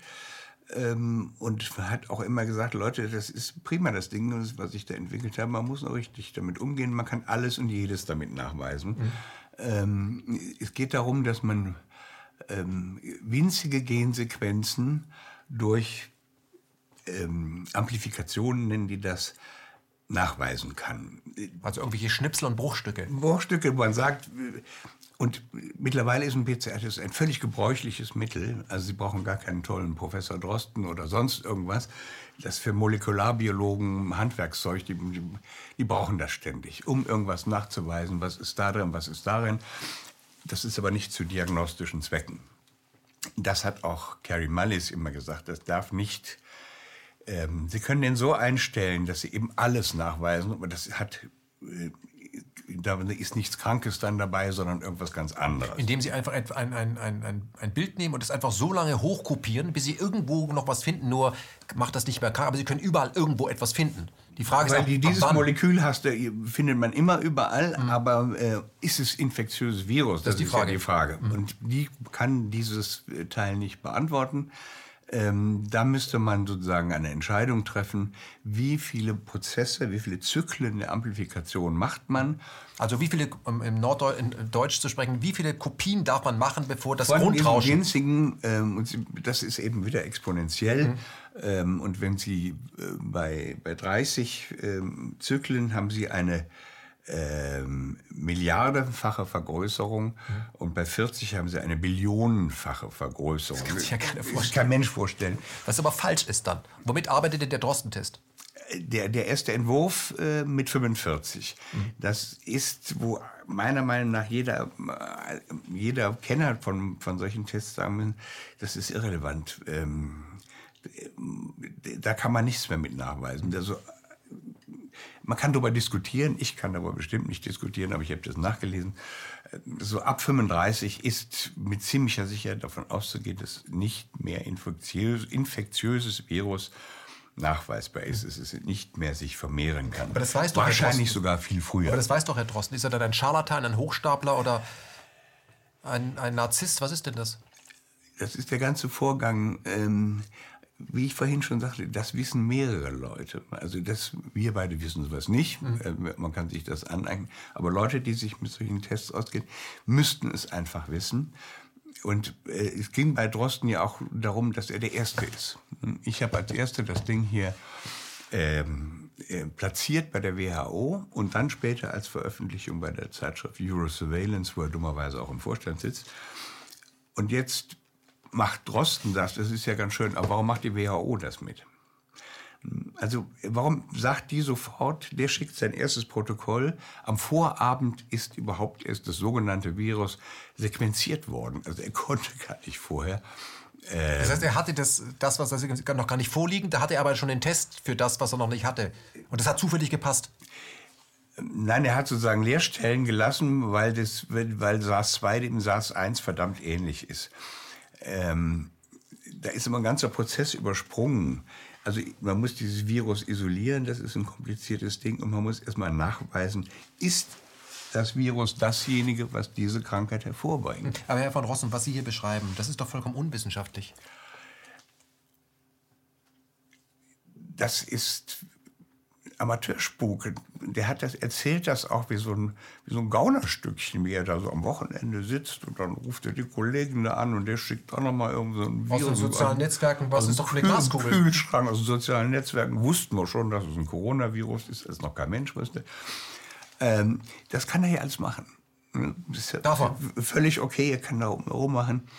Ähm, nur sozusagen, eigentlich müsste der ganze Betrieb dann sagen, WHO, die Kollegen, Ballaballa. Bis, bis dann eben mal die Kollegen im November, glaube ich, sich dran gemacht haben, das Ding handwerklich zu untersuchen, molekularbiologisch.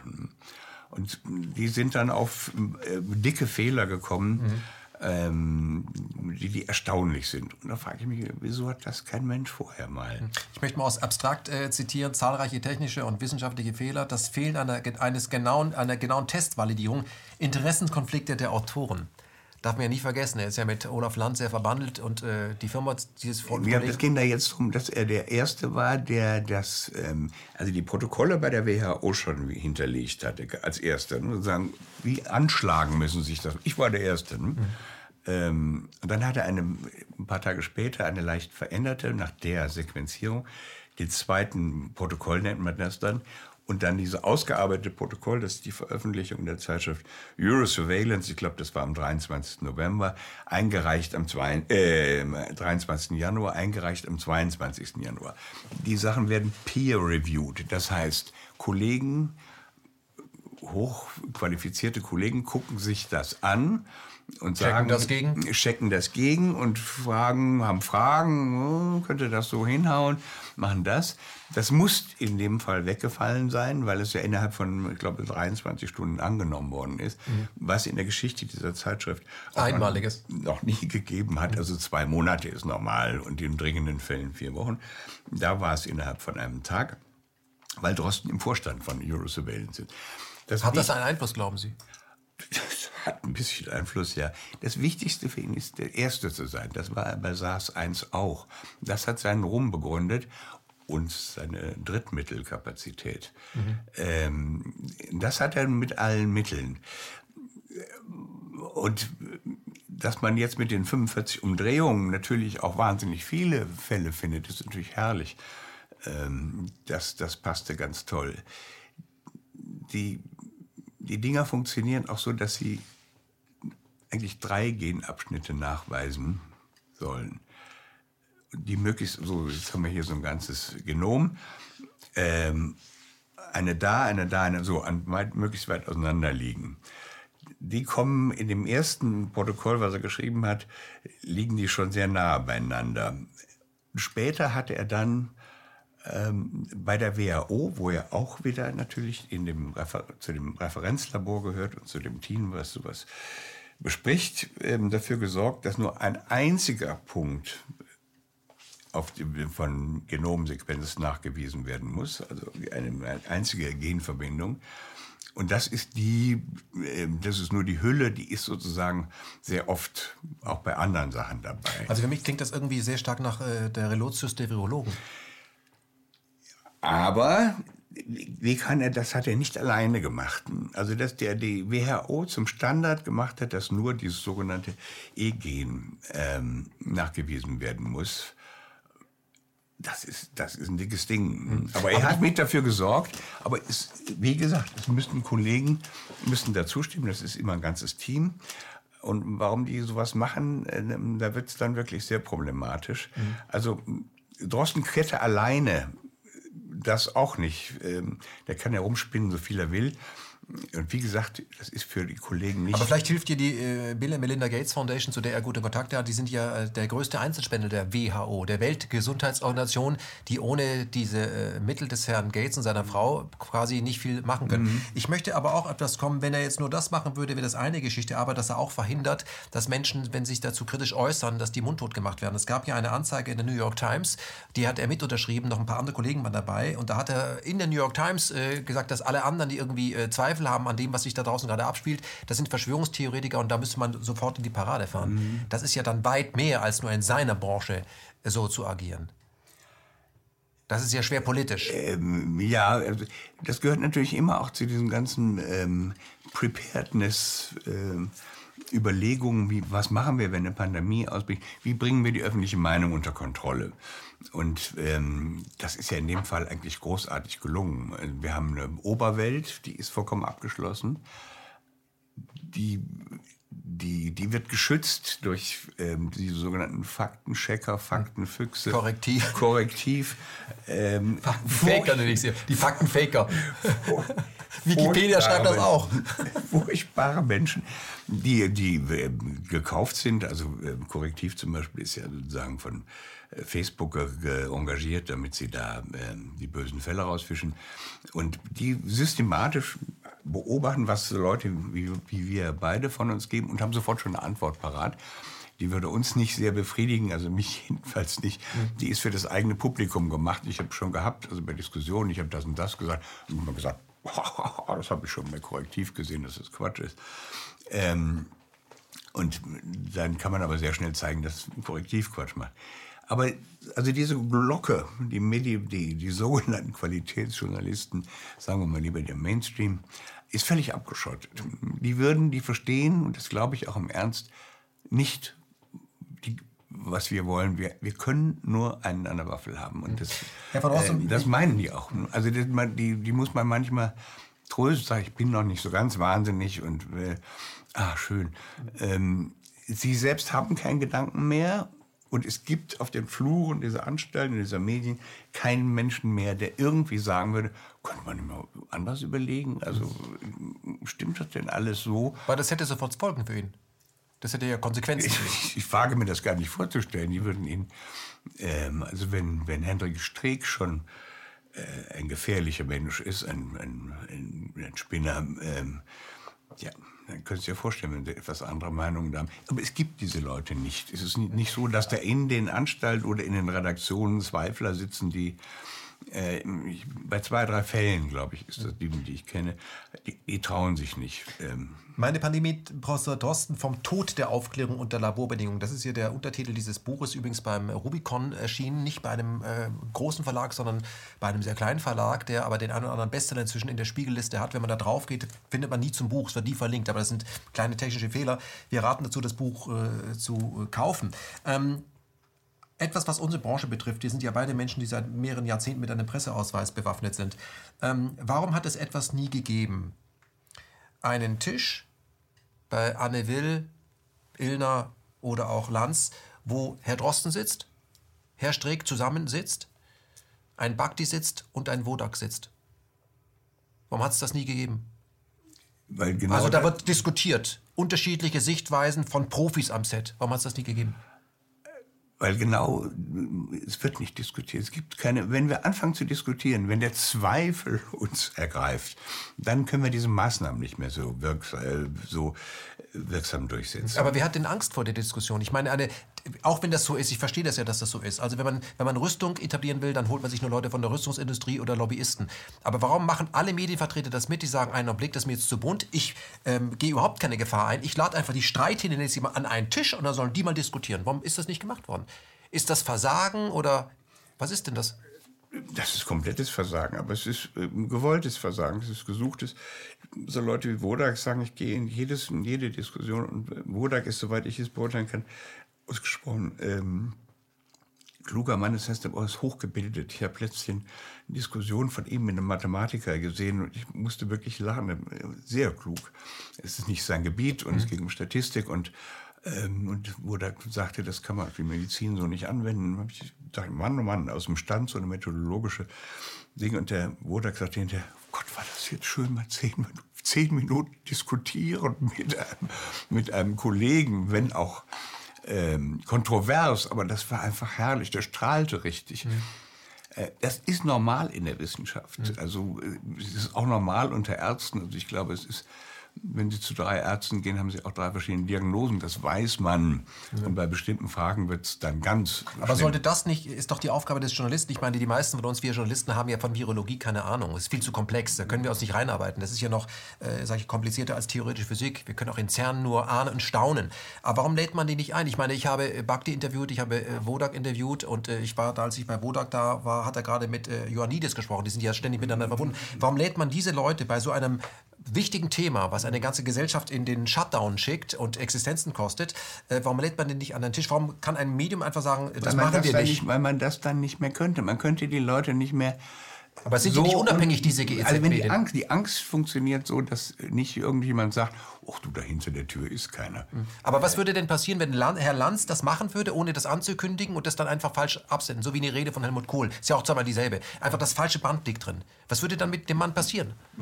Der hätte die einfach eingeladen. Ähm, Heimlich und nachts aufgezeichnet und dann wird das statt der anderen Sendung gesendet das, das äh, wird aus bestimmten Gründen formal, wird er so viel Fehler damit gemacht, dass sie ihn schmeißen könnten. Und sie würden ihn auch schmeißen. Also äh, die Fronten, die, die Linien müssen geschlossen sein. Sie können nicht Angst machen und äh, irgendjemand kann da noch über den Zaun rufen, wir haben Schlüssel. Ähm, oder auch nur, man könnte rauskommen. Das ist, so funktioniert die, die Angst, muss dich ähm, packen. Fesseln, lähmen. Wir, wir haben ja den Zustand, dass sie was mich immer zur Verzweiflung bringt, wenn irgend jetzt jemand sagt, lieber Ken Jebsen, ähm, dummerweise haben Sie jetzt ein bisschen Nierenkrebs, dann wären Sie äh, A, sehr traurig, B, würden Sie zwei Minuten später am Re Rechner sitzen und überlegen, was heißt das? Gibt es andere Therapien? Müsste ich zu einem anderen Arzt? Sie würden sich wehren. Mhm.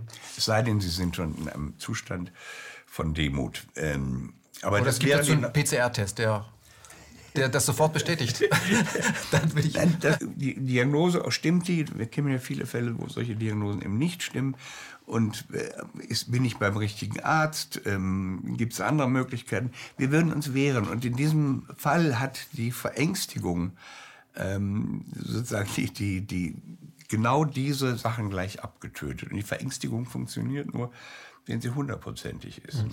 Ich möchte nochmal auf die Fallsterblichkeit kommen. Also wer wirklich daran stirbt, da gibt es nur eine einzige Studie, die wirklich durchgezogen wurde, und zwar von Herrn äh, Strick in, in, also in Deutschland. Ja, in Heinsberg. Und äh, März, April war das. Äh, Fallsterblichkeit lag bei 0,37 und das ist äh, die mittelschwere Grippepandemie von 57, 68. Also im Grunde kein Grund zur Panik. Lassen Sie uns trotzdem noch mal über den Vater aller Pandemien sprechen. Der war ja, ist ja schon länger dabei. Herr von Drosten, SARS 2003, Vogelgrippe 2004, Schweinegrippe 2009, und jetzt Covid 2020. Lag er denn mit seinen Prognosen mal richtig? Nie. Ähm, oder vielmehr so, wie Sie vorhin schon gesagt haben, er hat das und das gesagt und das und das. Er hat ja auch am Anfang gesagt, bei, äh, innerhalb von kurzer Zeit, ähm, wir müssen damit rechnen, dass es 280.000 Tote gibt, aber dass diese Toten werden genau in der Mortalitätskurve der normalen Sterblichkeit liegen. Wir würden sie gar nicht merken, mhm. sagt Drosten, mhm. nicht Wodak. Also die beiden können, da können sie übereinander legen, die sagen dasselbe. Das können Sie nicht vergleichen. Das können Sie nicht vergleichen. ist wirklich sehr ähnlich und sagt aber dann ähm, drei Tage später wieder, äh, weil er dafür, dafür hat er schlechte Kritiken bekommen, dann sagt er wieder das Gegenteil. Er sagt lange, wir wissen es nicht. Wir sind unterwegs, kann was kommen. Ähm, das muss aber alles nicht schlimm ausgehen. Und wie gesagt, es könnte einfach auch so unauffällig bleiben, dass man es gar nicht merkt. Ähm, er, er, hat vorher, das ist immer dieselbe Tag. Mittlerweile ist er festgelegt auf Apokalypse, also das ist klar. Ähm, jetzt muss ich doch mal laufen. jetzt kann er nicht mehr raus. Das heißt, jetzt müssen wir auch alle sterben. Ja, es sei denn, wir lassen uns impfen. Mhm oder machen viele PCR-Tests. Und ähm, er, er, hat äh, immer, es haben fast alle immer schief gelegen. Es, ist, es sind groteske Geschichten, wie man diese, diese Pseudopandemien Sie müssen sich vorstellen, also was jetzt dann, sag, sag, sag, ähm, das war 2002, 2003, hauptsächlich in China. Es gab 8100 Fälle, 750 sind gestorben. Das ist eine sehr hohe ähm, Fall, Sterblichkeit, ja. Ja, Fallsterblichkeitsrate. Ähm, da war er weg. Einer hat 50 angesteckt, viele hatten überhaupt keine Symptome. Und das konnte man eben leider nicht zu Ende führen. Das Virus war weg, bevor der PCR-Test von hm. Drosten zum Einsatz kam. Ja der, der hätte das jetzt wieder aufgeblasen zu dem, was wir haben. Es gab ja auch damals bei der Schweinegrippe auch Ärzte, die gesagt haben, dieser neue Stoff, der da auf den Markt gekommen ist, den verimpfen wir nicht. Das umgeht man ja jetzt, indem die Bundeswehr, das muss man sich vorstellen, in die Altenheime eindrückt, in Uniform und die Leute einfach, äh, die schon schwer verwirrt sind, einfach impft mit hohen Sterblichkeitsraten. Die wird nicht so diskutiert.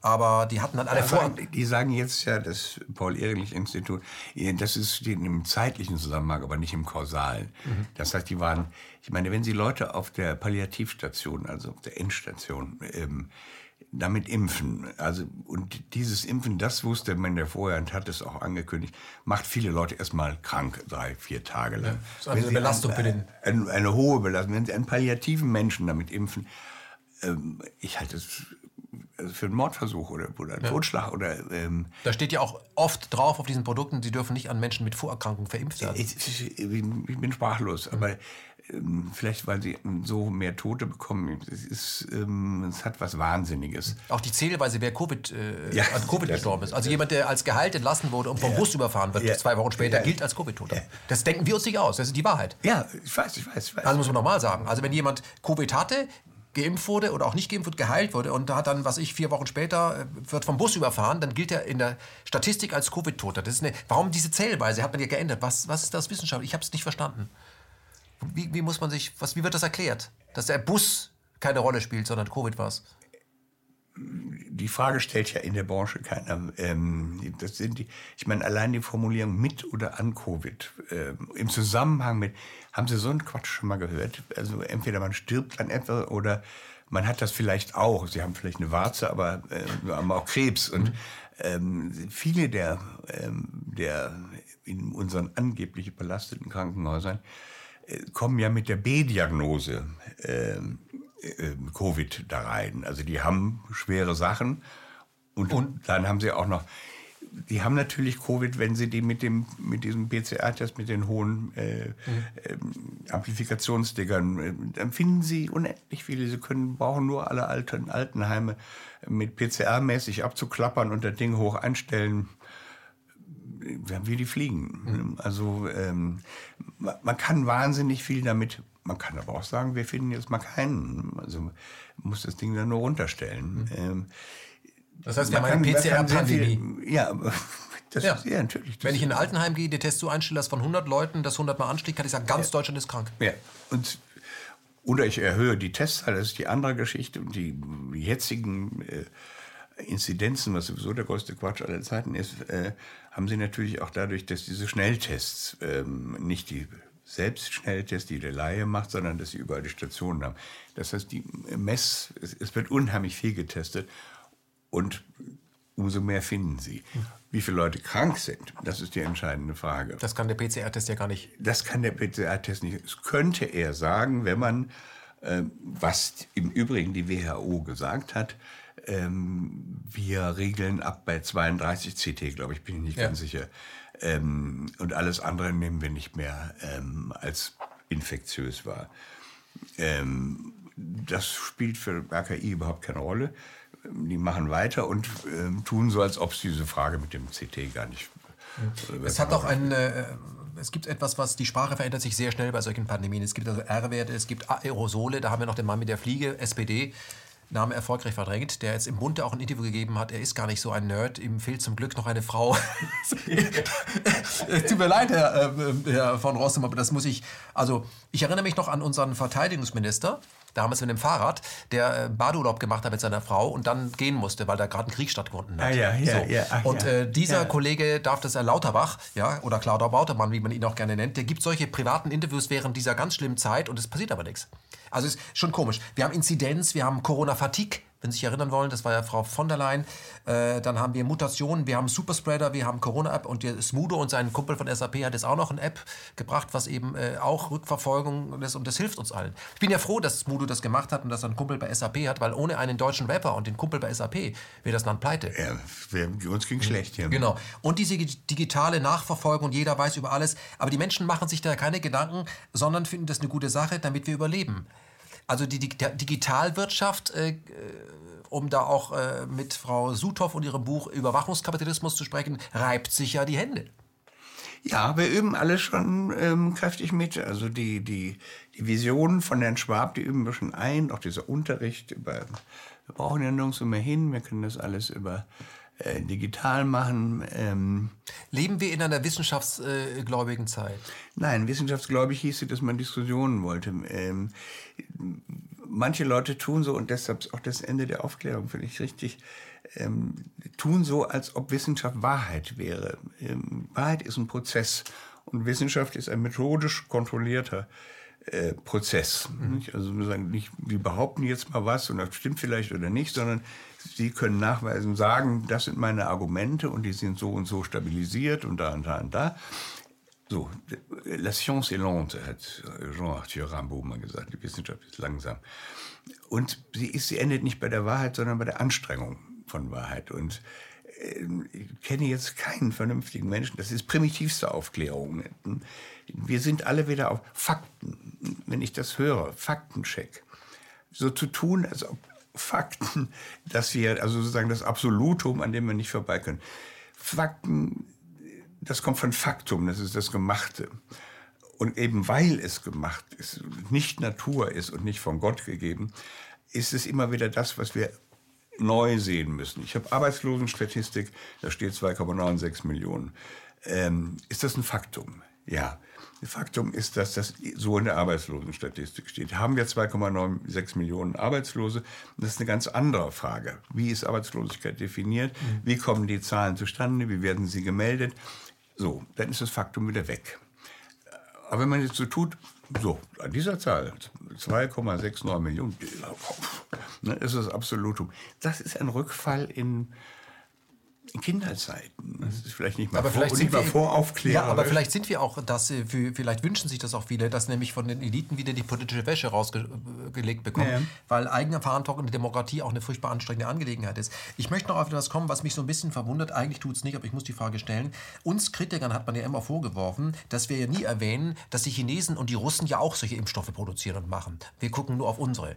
Aber jetzt überlege ich mir, was ich, was man, ich hätte mir anhören, wenn ich sage, die Russen verimpfen das auch was man mir dann vorgeworfen hätte. Und die Chinesen machen das auch. Also die, die, die uns, wo wir immer sagen, wir, wir, wir würden mit denen zusammenarbeiten, weil wir nicht Putin gleich blöd finden. Ich kenne kenn ihn nicht, kann ihn nicht blöd finden, aber ist auch nicht mein Land. Aber jetzt wird es einmal, wird, die Russen machen das auch. Nur parallel dazu schreibt der Spiegel, weil die Russen ja mit Sputnik heißt das äh, Produkt, glaube ich, ja, bin ich auch nicht der Freund davon, haben es auf den Markt gebracht, hat der Spiegel ja geschrieben, russisch Roulette, was ja gar nicht getestet. Ein paar Tage, schöne Überschrift, muss ich sagen. Ein paar Tage später haben wir dasselbe und das ist aber super. Die Tagesschau hat es, äh, einen, einen, korrekten Bericht gebracht. Es kann nicht sein, dass so schnell ein Impfstoff entwickeln. Dann kommt dieser mir hoch unsympathische Chef vom Paul-Ehrlich-Institut, Schuschek mhm. oder sonst was, und Schaum vor Mund und sonst noch. Das ist vollkommen unseriös. Vollkommen unseriös. Ähm, dieselbe Tagesschau macht sechs Wochen später, ja, ja, wir haben jetzt unseren Impfstoff. Paul Zizek ist vollkommen, absolut sicher.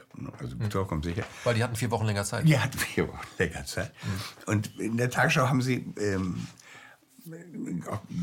dieses eine Mal, wenn es gut erklärt, warum das alles eine Weile dauert. Es geht um sehr komplexe Fragen und Impfen ist nichts, äh, wo man mal schnell alles Böse aus der Welt kicken kann, sondern es ist ein hochkomplexer Prozess. Äh, man kann sich mit Impfen auch sehr viel einhandeln, vor allen Dingen dann resistente Viren ähm, und von Nebenwirkungen mal ganz abgesehen. Aber dieselben Leute, die bei Sputnik, also vor Empörung kaum am Beinen stehen konnten, schamlos bejubeln die jeden, äh, jede westliche ähm, Impferrungenschaft. Dass sie später dann nochmal überlegen, Sputnik auch zu übernehmen, das hat schon wieder dann Das ist schon lustig. Mhm. Man muss dazu sagen, dass diese Impfstoffe, die dann auf den Markt kommen, teilweise auch zurückgezogen äh, wurden wieder, weil sie gefährlich waren. Äh, ganze Kliniken haben das dann doch nicht mehr verimpft, dann wieder verimpft. Man weiß eigentlich gar nicht, was Phase ist. Es gibt sehr viele äh, schwere Nebenwirkungen, was immer das dann heißt. Also ich erinnere zum Beispiel an Narkolepsie. Was bedeutet denn das? Wenn du dann mal eine solche Nebenwirkung hast, und es wurde in der Presse einmal genannt, du bist meinetwegen halbseitig gelähmt, mhm. dann ist das ja nicht weg, nur weil die Presse das nicht. Dann musst du halt damit leben, dass du halt für immer jetzt halbseitig gelähmt bist. Und was ich interessant finde, ist, dass äh, auch ein Gates und seine Kollegen ja gesagt haben, die Staaten sollten, weil sie machen es nicht, sollten da schon mal großzügige Fonds ja. auflegen, um die Schäden zu beheben. Ja. Also sie kassieren und der Staat, also wir, wir sollen bezahlen, aber wir werden, man, man wird uns impfen. Und da ist die Frage an Sie, kommt die Impfpflicht denn eigentlich? Oder durch die Hintertür? Ja, durch die Hintertür. Und wenn sie dann durch die Hintertür ist, dann kann man sie auch offiziell machen. Also wie, wie würde das gehen mit der Hintertür? Naja, wir kommen nicht mehr in Bus ohne Impfausweis. Mhm. Und äh, Flugzeug und Bahn ähm, abgesehen, wir können nicht mehr ins Konzert und alle diese Geschichten, freiwillige Entscheidungen natürlich. Mhm. Und dann merkt man, ähm, die Leute werden einknicken. Kommen demnächst ähm, äh, öffentlich sichtbare Zeichen für Menschen, die nicht geimpft sind? dass man sich, dass man Abstand wahren kann. Dann ist immer noch freiwillig. Aber dass diese, dass diese Plaketten öffentlich getragen werden müssen, Achtung, nicht geimpfter. Ist das vorstellbar? Es wäre vielleicht, dass die, ähm, dass die, dass die Geimpften Masken weiterhin tragen müssten. Das wäre vielleicht so ein Zeichen. Mhm. Wenn die Masken ja sowieso eine Symbolarbeit erster Güte sind. Wir, wir simulieren ja ständig den Ernstfall, indem wir dauernd in maskierte Gesichter gucken. Aber das wäre eine Möglichkeit, sozusagen diesen Davidstern, dass die nicht Geimpften weiter maskiert rumlaufen müssen. Ähm, ja, das, das sehe ich. Ansonsten ist der Impfausweis, der so viele Zugänge erlaubt oder verbietet, ähm, wäre das entscheidende manipulativ, indem man, indem man die Leute dazu zwingt, sich impfen zu lassen. Mhm. Naja, ähm, der große Plan ist ja auch, da wurde ja offen diskutiert, dass wir eine ID 2020 brauchen. Das kann man mit der Impfung ja auch einführen. Wunderbar. Ja, wo man sagen, jeder, der, wenn sieben Milliarden Menschen geimpft werden äh, müssen, sagt Herr Gates, dann weiß man ja auch, wer das ist. Das heißt, man hat von jedem Menschen die Identität. Die haben ja sonst keine Ausweise und man ja. muss das ja nachweisen können. Und äh, das ist eine geniale Idee. Mhm. Und auch mit dem digitalen Geld kann die Frau in Tansania endlich Aktienmärkte, am, am Aktienverkehr teilnehmen. Kann nicht teilnehmen am normalen Leben ohne, ähm, wenn, also nur mit dem auf afrikanischem Bargeld oder so, das mhm. geht nicht. Und das ist ja auch ein Viren, wenn, Virenschleuder. Wenn Sie eine Scheckkarte haben, haben Sie ähm, ganz andere Chancen zu zocken. okay. Ähm, lassen Sie uns noch mal etwas ähm, über, den, ähm, über das totale Versagen der Gesellschaft ähm, sprechen. Wo sind die Intellektuellen, wo sind die was immer das heute noch ist, die Linken? Wo sind die ganzen gelernten Marxisten? Warum muss ich heute sagen, die mutigsten Menschen, die mir im öffentlichen Raum begegnet sind, das sind Nena und Kathi Witt? Ehrlich, äh, ist so. Kathi Witt, die, die eine Demonstration lobt für Vielfalt und Kathi Witt sagt, willkommen DDR 2.0. Das kann doch nicht sein. Herr von Rossum. So ist es. Die, ähm, alle sind am falschen Bein erwischt. Ähm, und, und, links und rechts bedeutet jetzt nichts mehr. Man, man, hält es nicht mehr für eine Frage, die man mit links oder rechts beantworten kann. Und vor allen Dingen ist der Alarmismus, also die ganze Ernstfallgetue, ähm, ist das Wichtigste. Und das Zweite ist das Rudel. Ich habe in meinem Leben noch nicht so viel Druck gemerkt, der auf einer Frage, wir kommen ja aus einer Generation, die äh, keine Kriege erlebt hat und keine Diktatur, also zumindest nicht, im Westen nicht. Und so viel Druck hat noch nie auf eine Frage gelegen. Und ähm, das wäre natürlich der klassische Fall für Intellektuelle. Ähm, ich bin einfach auch erstaunt, sie finden sonst zu jedem Quatsch, in jeder Saison 80 Titel zu, zu dem Hauptthema ähm, Corona. Ähm, Was uns alle betrifft, gibt es nur eine einzige Meinung gibt, ja, im Buchmarkt gibt es Gott sei Dank noch ein paar andere, ja. ähm, wie Sie sehen, aber dass die Leute, die sich sozusagen als Essayisten und Kommentatoren der Gegenwart, in, auch in den Feuilletons, sind ja manchmal ganz brillante Leute, nichts dazu zu sagen haben, ist allein schon ein Index, dass man sagt, das ist äh, ich glaube, es ist nur die reine Angst, aber es ist auch, man tut so, als ob es jenseits einer intellektuellen oder spirituellen Entscheidung wäre. Es wäre Wissenschaft. Und wir müssen wir sind im Krieg hier und mhm. alle sehen sich als Krieger. Mhm.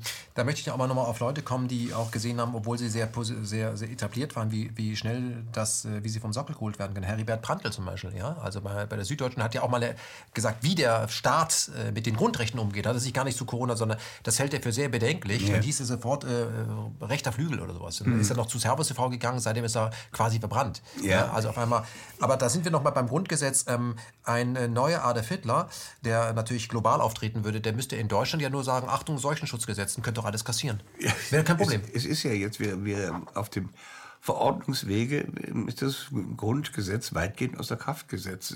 Ich bin fassungslos. Äh, dieses Grundgesetz ist ja so aufgebaut, dass es genau diese Fälle, für diese Fälle, dass es da nicht kippt oder nicht kippen kann, mhm ähm, also im Grundgesetz was zu ändern, ist schwer, aber die Grundrechte außer Kraft zu setzen, Versammlungsfreiheit, Pressefreiheit, äh, noch und noch und noch Freiheit der Bewegung und mhm. ich bin, bin sprachlos und das ist auch, glaube ich, äh, juristisch nicht haltbar. Dieser, ähm, man hat versucht, das ein bisschen wieder zu machen, dass die dass das Grundgesetz so schnell weggeräumt werden kann, das hätte ich auch für nicht möglich gehalten. Mhm. Geht natürlich nur, weil alle wieder dieses Maul aufmachen, ähm, für krank erklärt werden und die meisten nicht das Maul aufmachen. Aber dass es allein geht, ähm, Hätte ich nicht, nicht geglaubt. Hm, ich glaube, die, die das inszenieren, die haben das auch nicht geglaubt.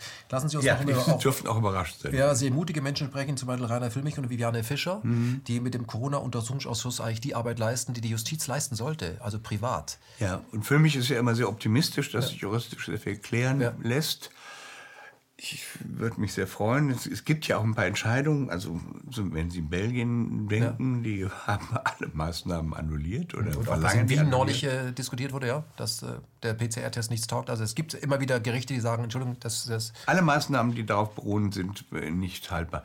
Ich, ich glaube, das ich, äh, müsste sich juristisch nachweisen lassen. In Belgien hat das komischerweise geklappt. In Österreich gab es auch jetzt ähm, juristische Entscheidungen, die mhm. gewaltig da in, äh, auf den Karton gehauen haben. Ähm, ich, ich bin mal, in Deutschland gibt es ja, glaube ich, auch ein paar Sachen, aber es ist natürlich für ein Gericht eine unvorstellbare Sache zu sagen, also die Politik ist gesetzeswidrig, also die gesamte Politik. Mhm. Man muss dazu sagen, dass in Deutschland die Richter nicht unabhängig sind. Das ist der große Irrtum, sind politisch Staatsanwälte sind weisungsgebunden. Ja, genau. ja, ja. Aber das scheint doch auch sich durch. Es gibt ja den einen oder anderen, der sich äh, kritisch äußert, der wird ja, kriegt ja richtig Stress.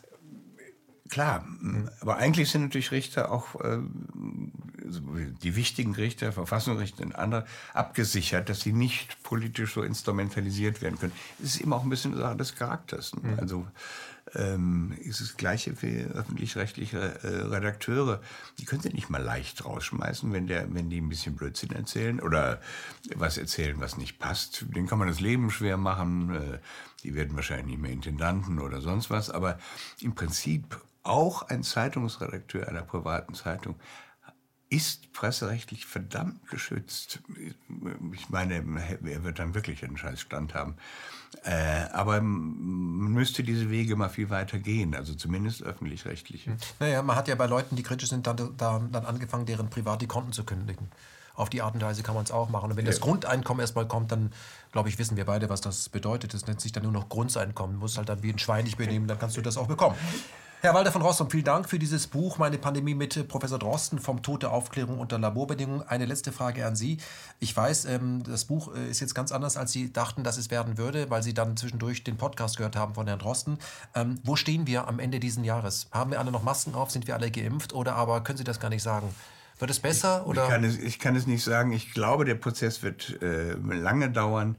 Ähm, weil es in meinen Augen um Zerrüttung geht. Und da kann man jetzt ein bisschen Stop und Go machen. Man kann, äh, vielleicht wird der Sommer ganz lustig und die Leute atmen auf und dann wird man, kommt die Mutante um die Ecke, die, die ganz, ganz furchtbar ist und ähm, dann geht's weiter. Also ich wünschte mir sehr, ich hätte Unrecht, ich wünschte, mein Buch stimmt zumindest am Ende nicht. Ähm, und es löst sich auf, aber ich glaube nicht. Ich glaube, dass man systematisch schon das alles unheimlich lange zieht und wartet, bis, es ist ja, glaube ich, jetzt schon ökonomisch nicht mehr zu retten. Es müssen unglaublich viele Leute äh, werden ihre Geschäfte zulassen machen müssen, äh, von, von anderen Freischaffenden gar nicht zu reden. Äh, diese Verschuldung, Neuverschuldung und all die Geschichten, was da diese Wirtschaftsweisen vorrechnen, minus 5 Prozent oder so, kann ich nur herzlich lachen. Ähm, es geht jetzt schon vielen Leuten ähm, ökonomisch miserabel, auch psychisch miserabel. Das bröckelt ein bisschen. Die Leute werden, werden innerlich mürbe, aber auch sauer. Mhm. Ähm, ich, das weiß man natürlich nie, wie viele kritisch werden, also im ernstzunehmenden Sinne kritisch. Ich glaube, es werden viel mehr. Aber ähm, was passiert dann, wenn die hörbar werden? So wie es aussieht, kriegen die Monster einen auf die Nase. Also, meine, ich, ich denke, es, es wird noch dauern ähm, mit so kleinen äh, Lichtmomenten, damit meine Leute wieder ein bisschen sich entspannen können. Also, wenn es um das geht, was ich glaube, dann wird es dauern. Hm. Stellen Sie sich mal vor, Sie wären Angela Merkel. Und ich würde Ihnen jetzt in Ihrem Sinne eine Frage stellen, weil ich bin jetzt so ein Spiegeljournalist, den Sie sich gewünscht haben. Die Fragen sind abgesprochen. Mhm. Da würde ich Sie jetzt fragen, sind äh, beim derzeitigen Stand der Wissenschaft und wie gefährlich das alles ist, sind da noch Wahlen, solange das so ist, überhaupt noch vertretbar? Kann man sich in der Wahlkabine nicht anstecken? Sollten wir das nicht erstmal verschieben, bis der Impfstoff kommt? Darüber ähm, betreiben wir schon Überlegungen. Dass, ähm, die äh, Rechtsabteilung des Parlaments hat das schon geprüft, ob wir die Wahlen nicht verschieben müssen oder können, ähm, weil in dem Moment ähm, das Land sozusagen kann nicht ernsthaft zwischen Parteien wählen kann. Es gibt wirklich die Überlegung, die, die Wahlen zu verschieben. Walter von Rossum, ich bedanke mich ganz herzlich für das Gespräch. Ich auch, vielen Dank.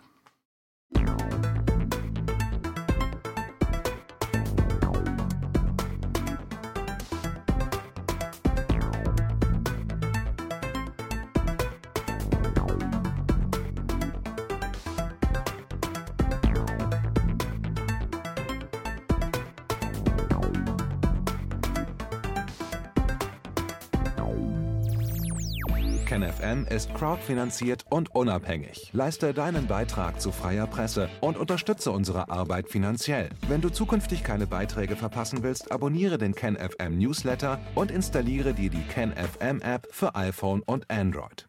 Weitere Informationen auf kenfm.de/support. Hallo Community. In diesem Video möchten wir euch das Thema Bitcoin ans Herz legen. Wir werden euch erklären, was Bitcoins sind, wie man damit bezahlen kann und welche Bedeutung diese Währung für KenFM hat. Viele von euch haben sicher schon von Bitcoin gehört oder nutzen es sogar privat. Wie ihr KenFM mit Bitcoins unterstützen könnt und warum das für uns aktuell sehr wichtig ist, verraten wir euch jetzt. Das ist ein Bitcoin. In Wirklichkeit existiert so ein Bitcoin aber gar nicht. Es gibt ihn nur virtuell im Internet als digitale Währung in einem digitalen Konto. Bitcoin ist eine sogenannte Kryptowährung, die bekannteste weltweit. Man kann damit via Computer oder Smartphone einkaufen, spenden oder sich gegenseitig Bitcoins zuschicken. Bitcoins kann man wie Währungen oder Edelmetalle zum aktuellen Wechselkurs kaufen, verkaufen oder von Freunden zugeschickt bekommen. Einzige Voraussetzung ein E-Wallet, zu Deutsch eine elektronische Geldbörse. Das ist ein Account oder Konto, über das man Bitcoins empfangen oder versenden kann. Wie ihr wisst, nutzen auch wir bei KenFM schon seit ein paar Jahren Bitcoin, damit wir im Notfall auch finanziell unabhängig bleiben können, zum Beispiel von Banken, die uns nicht mehr mögen. Da viele Banken mit unserer Berichterstattung nicht einverstanden sind und nicht im Zusammenhang mit KenFM genannt werden möchten, kam es in den letzten Monaten so weit, dass uns gar keine Bank mehr mag. Weshalb wir leider damit rechnen müssen, vom kompletten IBAN-Zahlungsverkehr ausgeschlossen zu werden.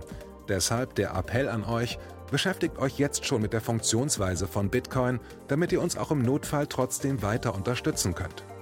Alles, was ihr dafür tun müsst, ist, eure bisherige Unterstützung in Euro einfach in Bitcoin an uns zu senden. Dazu legt ihr einfach eine kostenlose E-Wallet an, wandelt einen Betrag eurer Wahl in Bitcoin um und sendet uns diesen an unseren Bitcoin-Account. Den Link findet ihr unter jedem unserer Beiträge sowie unter diesem Video. Alternativ dazu könnt ihr aber auch diesen QR-Code mit eurem Smartphone scannen. Übrigens, eine detaillierte Schritt-für-Schritt-Anleitung haben wir zum Nachlesen für euch schon einmal vorbereitet. Ihr findet sie auf kenfm.de/bitcoin. Ob Bitcoin oder Kryptowährungen wirklich die Zukunft des Geldes sind, wissen wir nicht. Aber vielleicht ist das bald unsere einzige Option, so unabhängig wie möglich und vor allem ohne Bankkonto für euch in Zukunft weiterhin freien und unabhängigen Journalismus machen zu können. Wir hoffen sehr auf eure Unterstützung und sagen jetzt schon tausendmal Danke. Euer Team von KenFM.